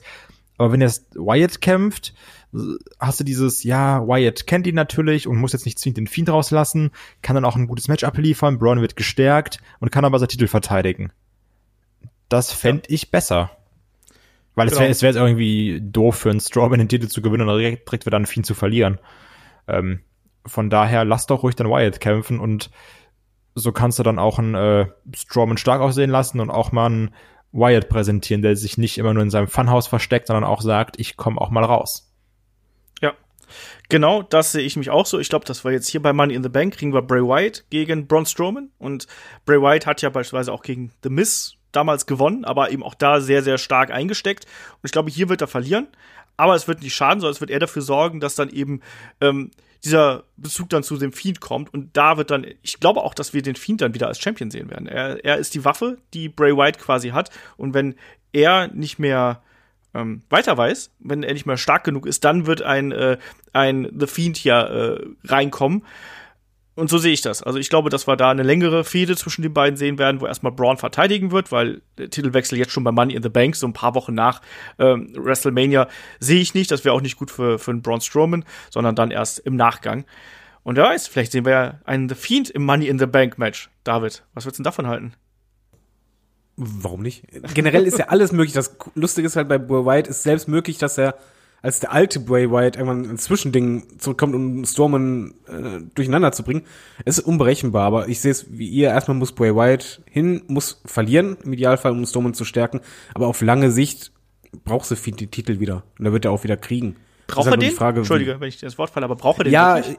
ich finde schon, dass der diese Aussage fing, du hast was, was, was mir gehört eigentlich das stimmt irgendwie schon, weil dieses Ding in, in Saudi-Arabien und Co., da ist ja kein Fan glücklich gewesen. Und ich glaube schon, dass die Geschichte von Fiend als Champion halt noch nicht zu Ende erzählt wurde. Das glaube ich das auch. Das war quasi nur eine Unterbrechung für mich als Fan. Ja. Ich brauche trotzdem den Fiend nicht immer in the Bank Match übrigens. Für das passt absolut gar nicht. Nein, nein. Das war, das war ja meine, meine Fantasie, dass wir jetzt zweimal quasi Bray Wyatt sehen. Einmal im, äh, also man überlege sich jetzt mal, er verliert erst gegen Braun Strowman und äh, oder er, er, er gewinnt erstmal das Money in the Bank Match als der Fiend und dann verliert aber Bray Wyatt gegen Braun Strowman und dann dann wird aus äh, dann geht das Licht aus und plötzlich ist der Fiend da und dann casht er ein und holt sich noch am selben Abend von Braun Strowman den Titel. Weißt du, was das wäre? Du kannst es auch anders gucken. Mach, mach es doch lieber Bray Wyatt, verliert erstmal gegen Strowman dann ist man in the Bank Match und wir wissen ja dank Lesnar, dass es eh egal ist, ob man angemeldet ist oder nicht. Man kann am Ende kommen. Irgendwann geht Licht aus und plötzlich steht Fiend oben und hält schon den Koffer in der Hand. Nee, das wäre richtig ja. unnötig kompliziert. Das wäre es einfach. ja, aber WWE macht sowas gerne. Nee, das wäre auch einfach unnötig scheiße. komplizierte Titel. Das ist genauso wie Charlotte den Rumble-Sieg zu geben. Einfach dumm. nee, sag ich ja, passiert öfters. Ah ja. Guck mal aber mal. Aber ist auf jeden Fall viel möglich und es passt auch vor allen Dingen. Es, es ist eine Fehde, wo du halt sagst, jo, nimm mich mit. Die Konstellation. Das also ist ja auch eine Fehde gewesen, schon als der, äh, als der Fiend zum ersten Mal aufgetaucht ist, hat man ja immer gedacht, ah Mensch, gegen Braun Strowman, weil da eben, da, da ist eben genug Futter drin irgendwie, wie du die beiden gegeneinander stellen kannst. Ähm, bei der Darstellung von Braun bin ich übrigens bei dir, David. Also ich muss auch nicht diesen, also er ist ja nicht wirklich humorvoll oder so, aber ich will nicht, ich will dieses Monster eigentlich bei ihm haben und nicht diesen, haha, ich mache jetzt Witze und ich bin euch irgendwie allen so überlegen. Aber vielleicht holt der Fiend das heraus, wieder dieses I'm not finished with you. Das möchte ich eigentlich haben. So mochte ich ihn als, als Zerstörer. Ja. Genau. War ja auch, ich glaube, WWE hat letztens auch noch gezeigt, irgendwie, dass vor drei Jahren war diese Geschichte, wo äh, Braun den Krankenwagen umgeworfen hat. Also auch schon Drei so lange Jahre her. ist das schon her, leck mich am ich Arsch. glaube ja. Ich, also wenn ich mich jetzt nicht komplett vertue, war das drei Jahre her. Ja, natürlich. Wir haben ja die WrestleManias gehabt mit Tag-Team-Titel gewinnen und so weiter und so fort. Ja. Da Das war ist schon eine Weile her. Ja. Die Zeit rennt, Leute. Ja, Headlock wird auch nicht jünger und wir werden auch nicht jünger. So jung kommen Ähm, wir nicht mehr zusammen. genau das. Ähm, wer auf jeden Fall zusammengekommen ist, sind hier äh, die Kontrahenten um die Tag Team Titles mal wieder. Ne? Miss Morrison, da dürft ihr jetzt, David, du hast gerade schon Hey Hey Ho Ho gemacht. Ähm, die beiden sind momentan echt ein Garant für gute Unterhaltung, oder? Äh, MVPs. Also da, da ist es auch egal, ob keine Zuschauer da sind. Die können meinetwegen auch eine halbe Stunde reden oder eine Stunde. Ich find's nicht langweilig, ich find's sympathisch, lustig, aber trotzdem ist es halt nicht einfach des Witz wegen, sondern es passt zum Charakter. Das ist ja ein richtiges Tag-Team, was sich auch als Team anfühlt. Und ich finde auch die Konstellation mit New Day und Usos, wir haben ja gesagt, ja, wir wünschen uns dann halt ruhig in Triple Threat Leitermatch, aber mit wirklich allen Teams in voller Kom äh, Konstellation. Und hier kam jetzt aufeinandertreffen und dann von wegen, ja, jetzt die anderen beiden, also jetzt jeweils die anderen Partner, die nicht gecatcht haben. Ich habe catchen gesagt, oh mein Gott. Ich das hast du noch nie gesagt, glaube ich. In vier Jahren Headlock. die noch nicht gekämpft haben, äh, treten jetzt gegeneinander an um, um den Titel. Und das finde ich halt sehr klug, weil theoretisch kannst du auch Miss und Morrison den Titel verlieren lassen, dann aber wiederum sagen, hey, ihr habt letztes Mal gesagt, so geht das ja eigentlich nicht. Machen wir jetzt genauso. Wenn wir schon Titelverteidigung haben, dann alle Teams. Und dann kriegen wir dieses Match, was wir halt alle eigentlich woll äh, wollen. Und deswegen stört mich das auch nicht, dass man das jetzt hat, weil dann könnte man dieses Match, was wir alle wollen, beim Money in the Bank raushauen. Aber ich finde die super. Ja, aber, aber glaubst du, wir kriegen noch mal zu dem eigentlichen Money in the Bank Ladder Match noch mal ein Triple Threat Ladder Match? Die Leiter sind ja schon da. Wollte ich, wollte ich auch gerade sagen, also Leute, wir haben sie jetzt da hingefahren, dann, dann machen, also wir nehmen sie nicht wieder mit nach Hause, dann macht sie jetzt kaputt.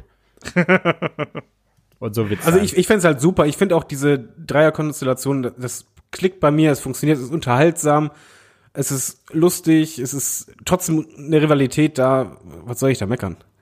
Du musst nicht meckern. Du darfst auch, auch mal über was freuen, David. Ich, ich freue mich da und zwar anstandslos. Ich möchte noch mehr Miss Morrison sehen. Hey, hey, ho, ho. Ich muss auch sagen, dass, äh, um jetzt die perfekte Brücke für gleich zu bauen, ähm, wir haben ja immer gesagt, ah, hier New Day und Usos, das ist so das Team für, fürs Ladder-Match und wir brauchen noch ein drittes dazu. Und äh, da haben wir ja immer damals mit äh, Revival gespielt, so ein bisschen. Ähm, ich bin froh, dass es Revival nicht geworden ist, sondern Miss und Morrison, weil ich die um Längen unterhaltsamer finde als Revival. Das stimmt. Aber Revival vielleicht das bessere Tag Team, sage ich mal. Das kann sein, aber unterhaltsamer zumindest. Ähm, äh, bei den beiden siehst du ja, ist gerade echt, was halt möglich ist, wenn du halt jemanden ziemlich freie Hand gibst und wie stark die am Mikrofon sich auch ergänzen. Und das ist halt Harmonie dabei. Ich wünsche mir im Übrigen so sehr, dass die beiden den Titel behalten, bis die Zeit von Corona vorbei ist und wieder Publikum da ist, weil ich möchte wissen, ob das Publikum hey, hey, ho, ho macht. Die müssen auf jeden Fall noch so lange Tag Team bleiben. Also das äh, steht außer Frage hier. Kai, du wolltest gerade schon die Brücke schlagen ähm, mit mit äh, Revival. Also Revival ist ja äh, geht, und WWE gehen ja getrennte Wege, ne, auch in beiderlei Einverständnis hier. Es wird keine No-Compete-Klausel geben. Also sprich, die können quasi sofort woanders antreten. Spannend. David, wo siehst du Revival? Ist das eine Fangfrage? Ich glaube, wir alle sehen die bei AEW. Das ist die stärkste Tag Team Division. Und da würden die auch eingesetzt werden wie sonst was. Die hatten ja auch vor ein paar Jahren auf Twitter gepostet, äh, dass sie halt irgendwann mal gegen ähm, die Bugs kämpfen werden. Man sich an diesen Twitter-Post erinnern soll. Ja. Ja. Jetzt erinnere ich mich. Ich fand's gut. Also ich bin da komplett bei dir. Ähm, ich habe auch ein paar, äh, ich habe da auch bei Twitter die Nachricht äh, gepostet und da haben auch ein paar geschrieben, ja, du sollst erstmal durch die Indies touren. Kai, eigentlich kann, also Indies touren ist halt gerade ein bisschen schwierig, wenn man ehrlich ist, aber vielleicht dann danach. aber grundsätzlich, ich glaube, Revival, dem, den stehen jetzt eigentlich alle Türen offen, also alle spätestens dann, wenn die ganze Corona-Situation vorbei ist, oder? Ja, definitiv. Also ich würde würd mich auch wundern, wenn sie nicht zu AW gehen. Da wurde ja auch häufiger schon mal so ein bisschen auf Twitter mit gespielt, irgendwie auch seitens äh, von den Young Bucks oder sowas. Aber um mich ähm, ohnehin noch unbeliebter, als ich ohnehin, ohnehin bin, schon zu machen, ich fand Revival immer unfassbar overrated. Die leben einfach nur von diesem Match gegen DIY, aber ich fand die fast immer stinkelangweilig. Ich finde die komplett underweighted. Ich finde, die haben ihren eigenen Stil, der natürlich nicht spektakulär ist, aber was die halt machen, ist Tag Team Wrestling von der Psychologie her in Perfektion. So Kleinigkeiten, die sie super einbauen können. Und ich kann dahingehend auch diesen Frust verstehen, dass sie halt unbedingt weggehen wollten. Die haben ja auch sehr, sehr hohe Angebote, zumindest Gerüchten zufolge, abgelehnt, eiskalt. Weil die können halt mehr. Und ich glaube, wenn die halt irgendwo sind, wo halt die entsprechende Fäden kriegen, die werden da abliefern. Dann halt nicht nur bei einem Match, sondern halt sehr oft. Aber die haben schon, die haben schon mehr als nur das äh, DIY-Match gehabt. Die hatten auch äh, große Matches gegen American Alpha gehabt. Die hatten auch andere große Matches. Aber sie sind natürlich halt auch im, äh, im Main-Roster ja auch echt nicht äh, gut eingesetzt worden. Das muss man auch mal sagen. Ich glaube auch, dass die äh, äh, in, äh, also wenn, wenn die wirklich mal so eingesetzt worden wären, wie es hätte sein sollen, ähm, dann hätten die auch äh, absolut oben mitspielen können. Aber das war ja offensichtlich nicht gewünscht und dieser Stil war offensichtlich nicht gewünscht. Entsprechend ähm, glaube ich, Kai, dass da finde ich die Aussage ein bisschen schwierig, ganz ehrlich. Also weil, weil da war da war mehr dabei als als nur dieses eine Match. Da waren sehr sehr viele gute Matches dabei. Aber für mich klar nicht. ist das ist ja das ist das ist, ja ganz subjektiv, klar, wenn man ne? halt eben Das ist ja super. Nee, aber es ist ganz klar, dass, dass das ist halt kein Tag-Team, was nur 5-Minuten-Matches bei einer Raw-Show oder bei einer Smackdown-Show bestreiten äh, soll oder halt irgendwelche, oh, wir machen äh, funny Vignetten im Hintergrund äh, zeigen soll. Das ist Ja, halt. die brauchen vor allen Dingen Matches, wo die halt ihre Stories erzählen genau, können. die brauchen Richtige lange Fäden. Matches. Da sind es ja bei AW richtig. Ja, ich freue mich drauf als AEW-Gucker. Aber worauf ich mich nicht freue, äh, gefreut habe, war anschließend, als dann Sascha Banks rauskam, worüber ich mich gefreut habe, dass ich mag die.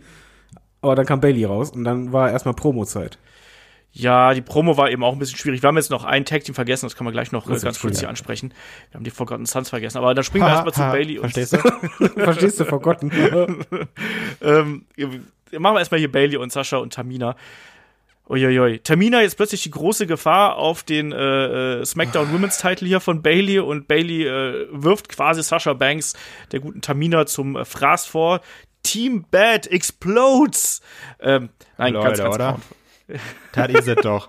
Leck mir an der Socken. Also das, das ist im Moment wirklich, den werde ich mir noch häufiger angucken. Also Team Bad, huh.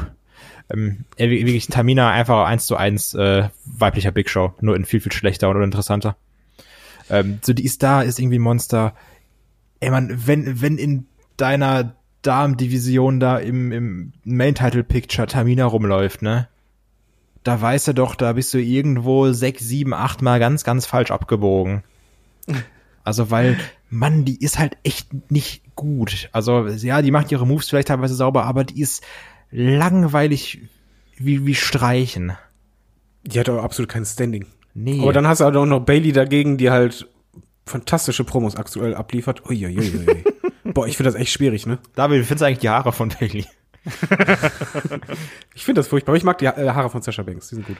Ja, auf jeden Fall, das, das, ey, das, das ist halt eine, eine Fehde, die halt, also mich, mich überhaupt nicht interessiert, mich überhaupt nicht kickt. Also, wo wir bei der Raw-Damen-Division eher positiv sind, denke ich mir hier so, man Leute, jetzt zieht doch diesen Split zwischen Sascha und Bailey nicht noch weiter. Wir haben es doch verstanden und Sascha soll es inzwischen auch verstanden haben, dass Bailey sie hier ausnutzt. Ist natürlich irgendwie so, kann man jetzt sagen, ja, interessanter Twist des Bailey-Charakters, ne, vorher total gutgläubig, jetzt auf einmal hier raffinierter Strippenzieher und plötzlich ist Sascha Banks hier ähm, so der, der, der Gutgläubige. Aber irgendwie, Komm, das ist genauso spannend gerade wie der Heiratsantrag von Cena. ja, Nee, der war Weil eigentlich möchtest du einfach nur diesen Moment hinter dich bringen, dann äh, sagen, okay, was kommt dann? ich, ich wollte ja nur so ein bisschen versuchen zu erklären, wie man sich das vielleicht gedacht hat, äh, was man sich da von der Storyline erwartet hat. Man wartet, bis Publikum wieder da ist. Ja, nee, man hat sich so ein bisschen gedacht, wir machen es wie damals, als äh, Sascha gegen Bailey geturnt ist, nur diesmal mit vertauschten Rollen. Ja, oder so. Ja, auf jeden Fall das äh, nicht besonders aufregend. Ähm, kommen wir doch mal gerade zu dem vergessenen Tag-Team, nämlich den Forgotten Sons. Äh, Steve Cutler, Wesley Blake und Jackson Riker, der ehemalige Gunner, äh, sind jetzt bei SmackDown äh, aufgetaucht hier, haben ihr Debüt gegeben. Ähm, war bei, bei NXT jetzt auch kein Tag-Team, was das allergrößte Standing gehabt hat. Und ich muss ehrlich sagen, das, was sie hier fast auch schon vergessen haben, passt auch irgendwie dazu. Für mich ist das kein adäquater Ersatz für Revival. Also allerhöchstens dafür, dass sie ähnliches Standing haben könnten wie Revival. Aber ich habe nie den, also ich finde dieses Gimmick gar nicht so dumm, aber ich finde die Wrestler haben mich bis jetzt da nicht überzeugt dahinter. Ähm, David, wie hast du das Debüt gesehen? Ja, sind Forgotten Sons. Ein Name ist für mich irgendwie ein bisschen Programm. Das ist halt nichts Herausragendes für mich dabei, was sich in die Birne einhämmert, weder wrestlerisch als auch von der Ausstrahlung. Ja, sie schreien halt viel, wenn sie rauskommen und wirken ein bisschen überdreht, aber Standing bei NXT hatten sie nicht wirklich und hier sehe ich sie halt auch eher so als typisches, ja, Filler-Tech-Team in der Main-Card, die vielleicht mal irgendwie mal den Spot kriegen, aber dann verliert man das Interesse schneller, als die gekommen sind und dann dümpeln sie irgendwo rum, sind halt da. Ja, vor allem auch gemessen an den Tag-Teams, die wir bei SmackDown ja schon haben hier. Also allen voran äh, Miss Morrison, New Day und die Usos. Wir haben auch noch Heavy Machinery, wenn So. mal dieser. ja, ist das so. Ja, und die finde ich allesamt unterhaltsamer und besser als die Forgotten Sons da, äh, Kai. Ja, ich finde auch Ricochet und Cedric Alexander sind ein besseres Tag-Team als die Forgotten Sons. Die sind Äh, aber bei Raw. Ja, ist, ja, ist trotzdem Tag-Team. Ging mir gerade nicht, also ich meinte gerade nicht nur die SmackDown Tag Team Division, sondern Okay. generell, aber ja, ist, ich glaube hier Wesley Blake, da war doch jetzt, glaube ich, auch irgendwie acht Jahre oder so bei NXT oder irgendwie sieben, ich weiß es gar nicht mehr. War der nicht früher mal Tag-Team-Partner von Buddy Murphy, Yes. wenn ich mich nicht die täusche? Mechanics. Ähm, bitte? die Mechanics hießen die damals. stimmt, genau. Ähm, ja, aber ey, die sind halt echt langweilig. Ne? Also ich fand die auch schon bei NXT immer langweilig. Ähm, ja, sollen, sollen vergessen bleiben. hatten halt ein großes Match natürlich gehabt bei NXT Takeover 25. Das war dieses äh, Four-Way-Leiter-Match, äh, unter anderem auch mit den Street Profits mit dabei. Ähm, das war richtig cool. Und da haben sie auch geglänzt, hatten auch hier und da mal in, in Turnieren mal so ein bisschen äh, Standing gehabt, aber insgesamt ähm, kein Tag-Team, wo ich sagen würde, Mensch, äh, das ist jetzt wirklich was, was, was wir unbedingt da brauchen. Aber man muss auch manchmal einfach ein bisschen auffüllen. Ich mag im Übrigen nicht, wenn Leute immer debütieren, dann einfach Gegner platt machen, das war's. Ja. Also ich brauche zumindest mal irgendwie, zumindest eine Promo, dass ich Ja. weiß, wieso sind wir jetzt hier, wir wollen aufräumen oder sonst irgendwas. Und wer sind wir eig- eigentlich, ne? ja, wer sind wir? Ihr, ihr kennt Ihr uns meint vielleicht so, nicht. wie das geile Debüt damals von Enzo und Cass bei Raw After Mania? Das war richtig gut. Bin ich bis heute noch Fan von. Ich brauche auf jeden Fall irgendwie ein bisschen Hintergrund. Ich mag auch generell nicht, wenn bei einer Weekly After Mania es ein Squash-Match gibt von Nia Jax und dann jetzt Forgotten Sons. Eigentlich ging es auch nur darum, dass die die platt machen. Danach hatten wir noch mal eins. Das, puh. Oh, aber wir hatten ein großes Debüt, das muss ich mal gerade sagen. Hat man noch, neben den Forgotten Sons. Wir haben nämlich Cal Bloom gesehen. Das war mein Lieblingsdebüt dieses, diese Woche. Weil Cal Bloom ist der Sohn von Wayne Bloom und das ist ein ehemaliger Beverly Brother. Ja, du mochtest die Outfits damals, ne? Ich fand die Musik geil. Ich fand die so furchtbar. Ich fand die so nervig als Kind. Ich habe es gehasst. Ich habe ich oben hab erstmal nachgeschlagen, so, ja, mein Gott, Bloom, Bloom, Bloom. Ah ja, cool, der ist jetzt ja auch beim, äh, bei NXT und bei WWE unter Vertrag. Und ich finde, der hat durchaus irgendwie was, äh, wenn man den ein bisschen schleift und dem Gimmick gibt. Finde ich ihn gar nicht so schlecht. Ähm, jetzt hier hat er sich, Ein tolles Gimmick. Kommt raus, kriegt auf die Fresse. ja, ich meine, das war jetzt ja nur, da war ja Jobber, so, also der, da kannst du doch was draus machen. Ähm, ja, Aber das war auch so sinnlos. ja, aber warum? Die wollte einfach nur Seamus eine äh, ne, ne, ne Rolle geben, quasi, dass man ihn nicht vergisst irgendwo. War ja kurz und knapp. Und äh, Kai, ich sehe das hier als Aufbau von Money in the Bank, ehrlich gesagt, dass man ihn nicht vergisst, dass der mit dabei ist bei, für SmackDown. Ja, das glaube ich auch. Ich muss auch sagen, dass du irgendwann, ähm, wenn du mal so eine Pflichtverteidigung haben willst für Braun Strowman, ich fänd auch eine Ansetzung Sheamus gegen Braun gar nicht so verkehrt. Also so, weißt du, Ja. sollen die sich da so ein paar Bomben um die Ohren hauen? Das wäre jetzt ja, also ich glaube, das wäre wrestlerisch kein überragendes Match, aber das würde ich mir schon irgendwie unterhaltsam vorstellen, wenn ich ehrlich bin. Könnte ich mitleben. Ja. David. Ja, solange Braun nicht äh, immer um, um Ring herumläuft, alles gut. Oh, ich hasse den Move, ne? Das, das ist genauso wie diese verkackte Slingblade. Das, ich hasse Ja, ich kann es halt nicht mehr sehen. Das ist halt. Anfangs fand ich das super, aber Ja. irgendwie, das ist jetzt mittlerweile. Der hat sich so tot erzählt, der Gag, ne? Ja. Ja. ja, und wie gesagt, Seamus, das war jetzt wirklich nur für Money in the Bank da, nur das kann man auch. Lass ihn eine Promo halten. Habe ich da ein bisschen mehr was von. So aber bei Elias. Elias Promo fand ich cool. Ja, und damit kommen wir eigentlich auch schon hier zu der äh, Money in the Bank. Nein, nicht Preview, aber so ein bisschen der Ausblick hier. Ähm, Elias hat sich ja schon angekündigt für Money in the Bank. Also ich glaube, der ist gesetzt, würde ich mal vermuten. Ich Ich find's auch die- geil, dass er sich nicht qualifizieren muss, dass er einfach sagt, Leute, ich bin dabei. Ja, klar. Du musst nur mit genug Überzeugung sagen. Shaggy ist Er so bei Headlock gesungen. reingekommen, weißt du? Ja, stimmt. Aber er hat nicht gesungen wie Elias. Oder? Was? Oder? Ob er gesungen hat? Ja. Also Elias fand ich cool, den Song. Ja, bin ich bei dir. Ähm, wen seht ihr noch im, im äh, Money in the Bank äh, Leiter-Match hier? Also, ähm, wie gesagt, Elias ist ja so ein Kandidat. Wenn wir wieder äh, vier auf jede Seite haben, wen seht ihr da, David? Rollins und Kevin Owens, um David zu entlasten. Ja, also Rollins und Kevin Owens auf jeden Fall. Äh, Wir haben ja jetzt noch das äh, Quali-Match zwischen Daniel Bryan und Cesaro. Cesaro. Cesaro.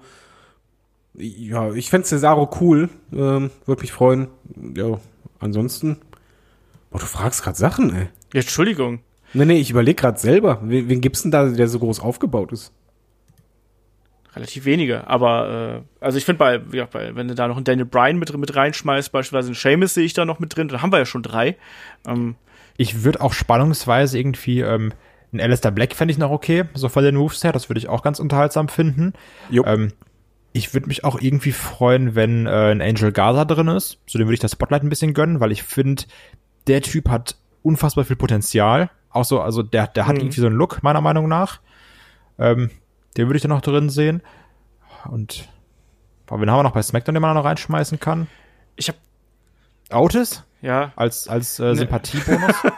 Oh, Otis ist ja super. das wäre witzig, aber dann braucht er irgendwie so, einen- so einen Kran oder sowas, so eine Hebebühne, die ihn da hochträgt oder so. Für den Fettscheiben irgendwie- in Ordnung. Miesen Bump von oben von der Leiter runter. Ein Caterpillar von Ja, oben. aber witzig, also wird auch auf jeden Fall. Aber an, andere Frage, äh, neben den Männern, bei den Frauen, habt ihr da eine Ahnung, Ja, alle halt. welche da mitmachen könnten? Alle, ja, das Ja, ist und dann- irgendwie- Oder irgendwie eine Siegkandidatin, das ist Einmal die Kabuki Warriors. Einfach nur so aus Prinzip. Ja, aber oh, ansonsten denke ich auch, dass da eine Nia Jax äh, mit reinrutschen könnte irgendwie, dass da auch vielleicht eine Bianca Belair mit reinrutschen könnte bei äh, bei Raw, also bei Raw mache ich mir da am, am wenigsten äh, Sorgen drum. Ich rechne bei Money in the Bank aber auch auf dem, mit einem Rematch zwischen äh, Shayna und, und Becky. Insofern muss man da gucken, vielleicht noch eine, eine Liv Morgan oder sowas mit da mit Sascha rein. Banks. Ja. Gucken Ja, wir mal. sowas. Ja, also äh, da ist auf jeden Fall alles möglich. Wir haben äh, bei, bei SmackDown natürlich auch noch das andere Damen-Match hier zwischen äh, Naomi und Dana Brooke ähm, um Qualifying-Dings. Ja, also Ja, davon Naomi kann auch auf jeden Fall rein. Die ist ja für so Matches gemacht. ja, Naomi Ne? gehört da rein. Genau. Natalia wird wahrscheinlich auch irgendwie reinrutschen wieder. Klar. Deswegen, da sind schon einige noch dabei, aber ähm, das war's dann eigentlich auch schon hier mit der, mit der Woche, ne? Also Money in the Bank äh, steht ja dann auch schon mehr oder weniger vor der Tür. Auch da werden wir natürlich dann jetzt regelmäßig dann drüber berichten, äh, was da passiert. Und machen natürlich auch den Review-Podcast zu, aber äh, es war eine verhaltene äh, Woche nach WrestleMania. Oder David, wie siehst du das? Wir haben schon gerade so ein bisschen drüber gesagt. Also das Resümee ist irgendwie so ein bisschen verhalten, oder? Ja, es war vor allen Dingen eher eine Retro-Perspektive als so ein Blick nach vorne für mich. Es war viel Wiederholung von dem, was bei WrestleMania war, Rückblicke, aber eigentlich das, was für mich am wichtigsten ist, immer jedes Jahr, ich freue mich total auf War After Mania, nicht mal nur wegen der Crowd, das ist mittlerweile halt ein bisschen anders geworden, aber eigentlich ist das für mich immer der Startschuss für die Anführungszeichen neue Saison. Da werden so neue Fäden angesetzt, ah, jetzt der neue Titelherausforderer da und da. Das wurde bei mir, also für mich persönlich war das bei SmackDown und War viel zu wenig. Also es wurde halt ein, zwei Sachen wurden angeteased, okay, aber ansonsten ging es halt nicht wirklich voran. Ja, das ist halt eben so ein bisschen das Problem. Also gerade bei, bei Raw hat man das äh, gesehen, bei SmackDown war noch ein bisschen mehr, da hat man wenigstens die Main-Title-Fehde quasi vorangetrieben. Bei Raw hat mir das ein bisschen gefehlt. Ja, war ein bisschen mit, mit gebremstem Schaum. Man hat gemerkt, dass man hier vielleicht auch noch nicht genau wusste, wie es dann eigentlich weitergeht. Das war ja quasi noch vorgetaped. Entsprechend äh, hat man da vielleicht auch bewusst auf Zeit gespielt, oder was glaubst du, Kai? Weil ich denke mal, diese Entscheidung, dass man jetzt wieder live gehen wird, die wird ja schon innerlich in Vince McMahon gebrodelt haben. Entsprechend hat man da vielleicht auch gesagt, so, wir machen jetzt erstmal ein bisschen easy die Woche nach WrestleMania und vielleicht legen wir dann erst wieder mit den Live-Geschichten äh, richtig los. Vermutung. Ja, ist, ähm, ist äh, interessante These auf jeden Fall. Ähm, können Sie mir auch vorstellen, aber also, ich weiß jetzt gerade ehrlich gesagt nicht, was live am Produkt ändern soll, wenn ich ehrlich bin. Außer dass du Fehler glaube, dass direkt das die- siehst. Also, Also weißt, dass du Fehler nicht mal beheben kannst und in der Werbung nicht aufhören kannst zu wresteln, aber ähm, also kannst du auch trotzdem, aber ähm, also was soll es jetzt ändern, ob das taped ist oder live? Ich glaube, das geht um das Grundgefühl, was man als TV-Zuschauer hat. Auch wenn es, auch wenn quasi vorher keine News nach außen gedrungen sind, aufgrund der äh, eingeschränkten Personaldecke derzeit. Ähm, Aber fühlt ich, sich das für dich anders an? Weil das habe ich zum Beispiel Das jetzt meine gar ich nicht. Dadurch, genau. dadurch, dass kein Publikum da ist, keine Spoilergefahr da ist, fühlt sich das für mich komplett irrelevant an, ob das jetzt gerade live ist oder getaped. Ich schaue es mir halt an und ich habe kein anderes Gefühl dabei. ich glaube, das dass Einzige, was das mir halt, ein Hintergedanke Okay. ist. ja, das Einzige, was mich halt ein bisschen halt stört jetzt gerade, es ist egal, ob man Zeit stellen will oder nicht, du musst halt eigentlich dafür sorgen immer, dass die Leute die nächste Woche einschalten. Und bei War hatte ich zum Beispiel absolut nirgendwo einen richtig dicken Cliffhanger. Ja. wo ich dann sage, wow, äh, ich muss das nächste Woche einschalten. Wirklich gar keinen, sondern einfach so, hätte ich das nicht geguckt, hätte ich nichts verpasst. Bei SmackDown hat man zumindest am Ende wirklich einen schönen Cliffhanger gehabt, wo ich sage, ja, ich muss nächste Woche einschalten, um zu gucken, wie es zumindest da weitergeht. Mhm. Und da ist es mir egal, ob jemand Zeit schinden will oder nicht, aber du musst einen Cliffhanger dir schon überlegt haben. Ja. Ach ja, ist, äh, glaube ich, auch gerade noch so ein bisschen äh, WWE in der, in der Probephase quasi. Also werden wir abwarten. Ich bin gespannt, wie das nächste Woche tatsächlich aussehen wird. Und da können wir dann notfalls auch da nochmal äh, drüber sprechen. Ähm, schreibt uns auch gerne mal, wie habt ihr hier die Woche nach WrestleMania verlebt? Also ähm, haben wir zuletzt ja auch gemacht, beispielsweise mit den, äh, wo wir drüber gesprochen haben, wie ihr das äh, Booking bei Cena und dem Fiend beispielsweise gesehen habt. Schreibt uns da gerne, wie ihr diese Woche gesehen habt und was ihr da äh, mitgenommen habt und wie ihr die Shows wahrgenommen habt. Und äh, dann würde ich sagen, kommen wir an der Stelle hier zu unseren äh, Fragen. Ihr wisst, Fragen schickt ihr an fragen.headlock.de, schreibt es uns bei Facebook, Instagram, bei Twitter. Ähm, wir versuchen die dann alle aufzusammeln und dann hier einzubauen. Wir haben sehr, sehr viele bekommen. Ich weiß nicht, ob wir alle schaffen. Wir schauen mal. Ähm, der Dominik hatte noch eine Mail, die ist so durch unsere WrestleMania-Berichterstattung, wo wir keine Fragen machen, äh, ist so ein bisschen hinten äh, übergefallen. Deswegen äh, baue ich die einfach mal hier mit ein. Und äh, er fragte, ähm, Vince hat ja immer Spaß, Brock zu pushen, aber äh, wird er nicht auch ein wenig wie der letzte Depp dargestellt? Also nicht Vince, sondern Brock. Ähm, weil er hat gegen ähm, ja, gegen Roman Reigns nach einer halben Ewigkeit verloren, aber Seth Rollins beispielsweise hat ihn äh, ziemlich schnell besiegt und dann auch noch mal beim SummerSlam. Ähm, auch ein Drew hat ihn jetzt beispielsweise besiegt. Ähm, wie seht ihr quasi das Standing eines Brock Lesners und ja diese Langzeit wie soll man sagen, Langzeitwirkung von den Niederlagen, die er vielleicht auch eingesteckt hat. Kai, siehst du es so, dass da ein, ein Lesnar nicht vielleicht auch ein bisschen doof aussieht, gerade weil er dann auf die Niederlagen auch sehr schnell einsteckt? Ähm, Finde ich nicht, weil für mich hat Brock diese ganz krasse Ausstrahlung, der kann von jetzt auf gleich so ein bedrohliches Biest sein. So, egal was vorher passiert ist, für mich ist der von jetzt auf gleich gefährlich. Und ich muss auch sagen, ja. ein Sieg über einen Lesnar ist äh, bis jetzt immer was Besonderes. So egal, ob der irgendwie vorher dann gegen Rollins oder gegen den oder gegen den oder gegen den verloren hat. Es ist für mich, wenn ich sehe, immer krass, wenn jemand einen Brock Lesnar pinnt. Fertig. Fertig. Kai hat gesprochen. David, willst du noch was ergänzen? Ja, ich bin bei Kai und hier schreibt Dominik ja richtig, Vince hat halt immer Spaß dran, Bock zu pushen. Das ist halt eben auch das, weshalb ihm die Niederlagen halt nicht wehtun, weil er kann halt rauskommen ohne jede Vorarbeit oder dass du den groß aufgebaut hat und kann halt eben kurz eine Streak vom Undertaker brechen oder halt rauskommen und plötzlich den Titel haben. Also er braucht halt keinen Aufbau. Man ist auch mittlerweile bei ihm gewohnt, dass er halt auch keinen Aufbau hat meistens. Und deswegen ist es halt egal, ob er halt schnell verliert oder schnell gewinnt, weil es ist halt Brock Lesnar, ist ein Monster. Ja. Schön wäre noch, wenn Paul Heyman sich mal wieder andere Promos einfallen lassen würde, aber. Oh ja. das lassen wir so hingestellt. Ansonsten habt ihr beide äh, alles gesagt und wir springen einfach zur nächsten Frage. Der Dominik fragt noch, äh, jetzt passend zu dem, was wir, was wir eingangs erwähnt haben, sollte WWE nicht auch mal eine äh, ja, Pause von ein bis zwei Monaten einlegen? Also gerade speziell jetzt im Hinblick auf Corona. So, ne? Wird nicht passieren, jetzt wird ja sogar wieder live getaped, aber David, äh, können wir jetzt noch mal ganz kurz länger äh, drüber sprechen. Ähm, sollte WWE eine Pause machen, sowohl für seine Mitarbeiter als auch für uns als Zuschauer? Es wird nicht passieren, wie du halt gesagt hast. Ich persönlich wäre aber ein Riesenfan davon. Mir würde es auch gut tun, weil ich merke, dass es aktuell, ich bin ein bisschen satt, nicht vom Wrestling selber, sondern einfach, meine Birne macht das nicht mehr mit, halt nur leere Crowd. Ich glaube, bei dir ist es anders, du hast dich dran gewöhnt mittlerweile. Aber mich stört das halt immer noch und ich glaube, es würde allen vielleicht ein bisschen gut tun, dahingehend, die Planungssicherheit ist ja momentan auch nicht gegeben. Es kann genauso gut sein, dass halt, obwohl Performance Center irgendwann die Regelungen so streng werden, dass man sagt, ja, Money in the Bank findet doch nicht statt. Und ich glaube, so eine Pause würde den Wrestlern gut tun, die würden sich auch sicherer fühlen. Und das Booking-Team hätte auch Zeit zu sagen, okay, wir machen dann Neustart quasi oder dann geht's die, die Season weiter, aber nutzen die Zeit, um halt richtig schon Storylines uns zu überlegen, Fäden.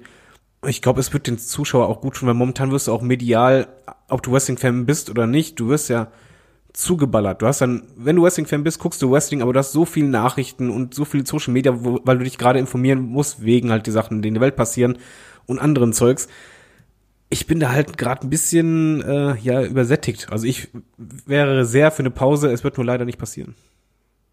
Kai, Pause, ja oder nein? Ähm, ja, bitte, definitiv. Aber ähm, korrigiere mich, wenn ich falsch liege.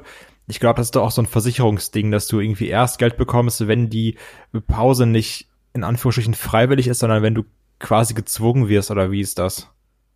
Also wenn du wirklich nicht mehr produzieren ja, kannst oder so, ne? Wenn du die Veranstaltung absagst. Ähm, ich weiß nicht genau, wie die Verträge da gestaltet sind, ähm, äh, was dann da wegbrechen könnte, wenn man quasi einfach sagt, so wir produzieren jetzt nicht mehr. Ähm, AEW produziert ja beispielsweise auch äh, weiterhin, haben ja auch äh, pre-getaped. Ähm, ich weiß es nicht. Ich vermute halt, dass da viel, viel mehr Geld hinten dran hängt, als wir uns das vielleicht hier ausmalen und dass es einfach nicht so einfach ist zu sagen, so, wir machen jetzt Pause, weil das, da hängen Sponsorengelder dran, da hängen TV-Gelder dran und noch viele andere Geschichten dran. Auch gar nicht auszumalen, was würde dann beispielsweise auch mit dem Network passieren? Also, mal angenommen, wir haben jetzt da keine, da gibt's keine Zusatzcontent mehr, also wir haben keine Pay-Per-Views mehr plötzlich und vielleicht auch andere Geschichten. Wie viele Leute würden dann auf einmal abspringen? Das darf man auch nicht vergessen. Das ist, das ist halt eine Riesenlawine an finanziellen äh, ja, Missständen oder finanziellen Kosten, die da auf einmal aufkommen würden. Deswegen kann ich schon Aber nachvollziehen, dass man hier versucht, äh, noch weiter zu produzieren. Da kann man die Frage eigentlich auch teilen. Man kann die einmal sagen, ja, sollte WWE aus Unternehmersicht äh, eine Pause machen? Ganz klar nein, wahrscheinlich. Aber für den Zuschauer, stell ich mal andersrum die Frage, würdet ihr euch als Zuschauer mal eine Pause von ein, zwei Monaten jetzt gerade wünschen? Natürlich es, wir haben ja nicht zuletzt äh, auch darüber mal einen Podcast gemacht, wenn du dich mal erinnerst. Wir haben damals mal irgendwann braucht WWE eine Offseason und da waren wir eigentlich auch, äh, also zumindest aus der ähm, Außenperspektive, aus unserer Fan und vielleicht auch aus der Konsumentensicht, haben wir auch gesagt, ja, es wäre vielleicht mal nicht schlecht. Zum einen, dass man ein bisschen Luft holen kann als Zuschauer, zum anderen aber auch, damit eben auch die Company ein bisschen äh, Luft holen kann. Ja, wäre wär, wär, ich auch äh, nicht komplett abgeneigt, sagen wir es mal so. Der Marduk schrieb uns bei YouTube, ähm, vielleicht sollte äh, man mal eine wöchentliche Sendung komplett wie einen Film aufnehmen, machen. Ähm, nicht jede Woche, aber als Auflockerung.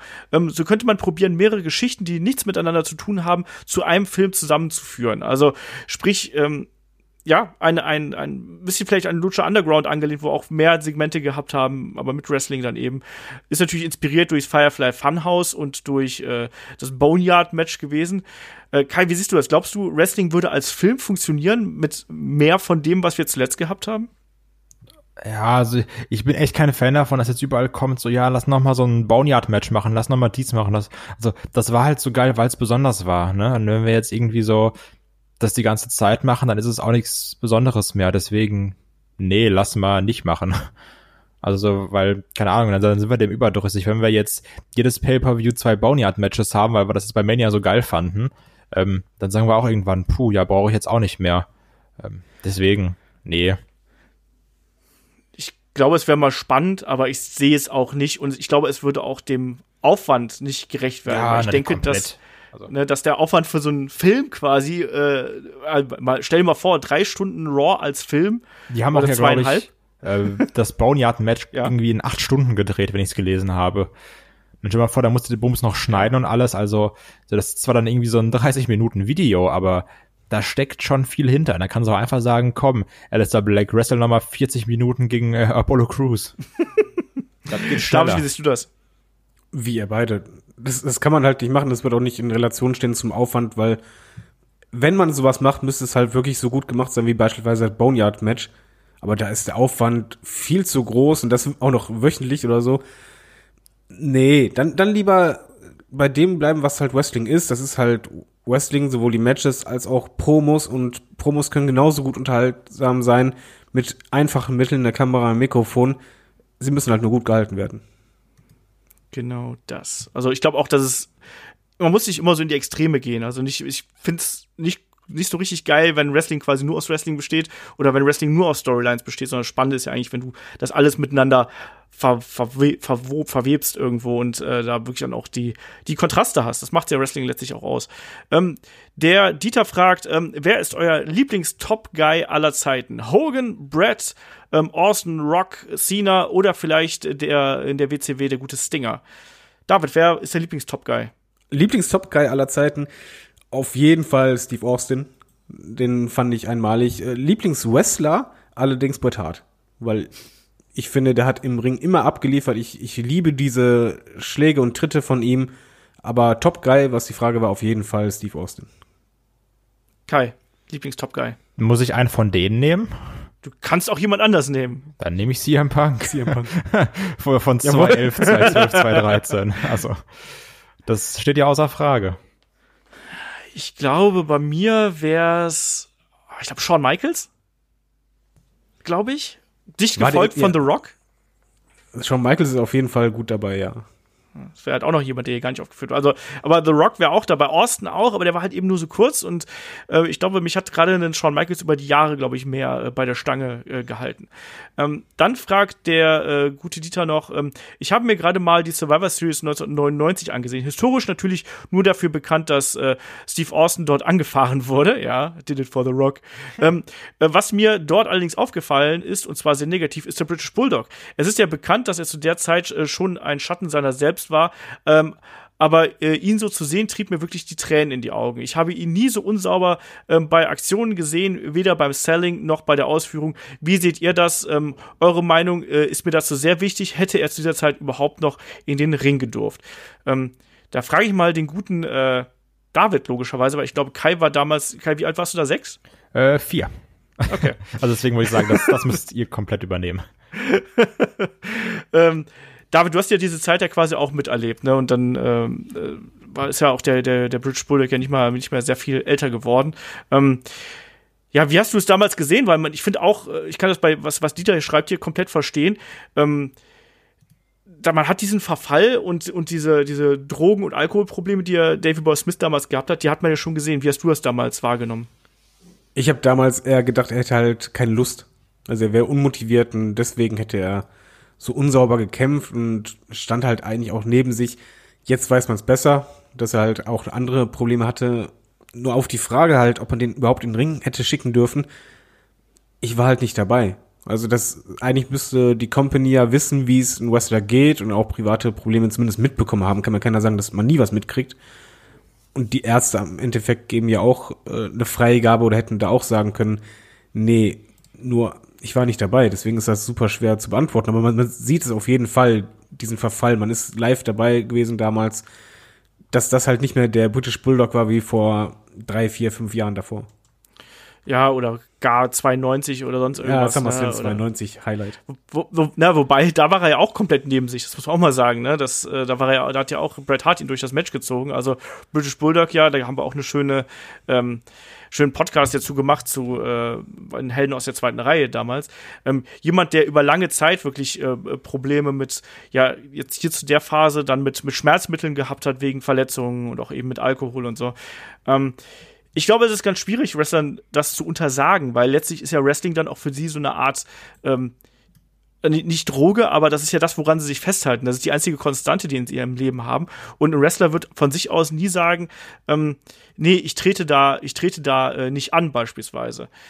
Klar, er war damals äh, nicht mehr, nicht mehr wirklich in, in guter Form, aber ähm, man hat ihn natürlich, glaube ich, auch da noch in der Company gehalten, damit er auch so ein bisschen zum einen das Geld verdient, das braucht man ja auch. Also er ist damals in einem 4-on-4 ähm, Elimination-Match angetreten, ich glaube mit was, ich glaube, es war sogar an der Seite von der Mean Street Posse, wenn ich mich nicht komplett täusche, ne? Gegen Gangrel, Mark Henry, Steve Blackman und noch jemanden, weiß ich nicht mal, Val Venus oder so, keine Ahnung.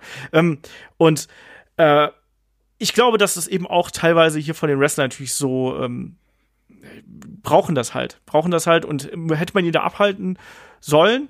Wahrscheinlich ja, aber hätte ihm das wirklich geholfen? Ist halt die nächste, die nächste Frage. Ähm, wenn man sagt, ja, jetzt klar kann man versuchen, ihn dann irgendwie in die, in die Reha zu schicken oder so. Hätte ihn vielleicht gerettet, vielleicht, aber letztlich kann man es auch äh, aus heutiger Sicht sehr, sehr, schwer nachvollziehen. Aber ich kann das total nachvollziehen, dass äh, Dieter da auch wirklich äh, emotional ein bisschen angekratzt ist, weil ähm, auch mir tat das weh. Ich meine, der Bulldog ist 2002 gestorben, das ist nur drei Jahre danach, also sprich die ganzen Verletzungen und die er auch ja gerade in der WCW erlitten hat damals nach diesem Sturz auf diese Falltür, ähm, wo der Warrior damals durchgekommen ist, da hat er sich eine schwere Nacken-Rückenverletzung zugezogen. Bittere Geschichte.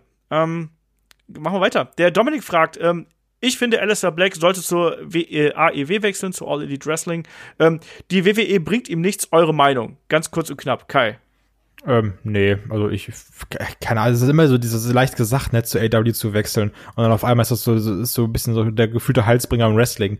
Ähm, nee, ich finde, Alistair Black sollte einfach immer vernünftig äh, eingesetzt werden bei der WWE. Und das ist halt bei AW auch so. Ja. Wenn er vernünftig eingesetzt wird, dann ist er gut, weil der Typ ist fantastisch, wenn man den mal kämpfen sieht. Ne? Ich finde es immer krank, wie schnell dieser Black Mass ausgeführt wird und wie sauber der dabei ist. Ähm, der Typ hat Talent bis zum geht nicht mehr und der muss einfach noch richtig eingesetzt werden. Das ist auch egal, ob es bei WWE oder bei AW oder keine Ahnung wo ist. Ja. David, wie siehst du das?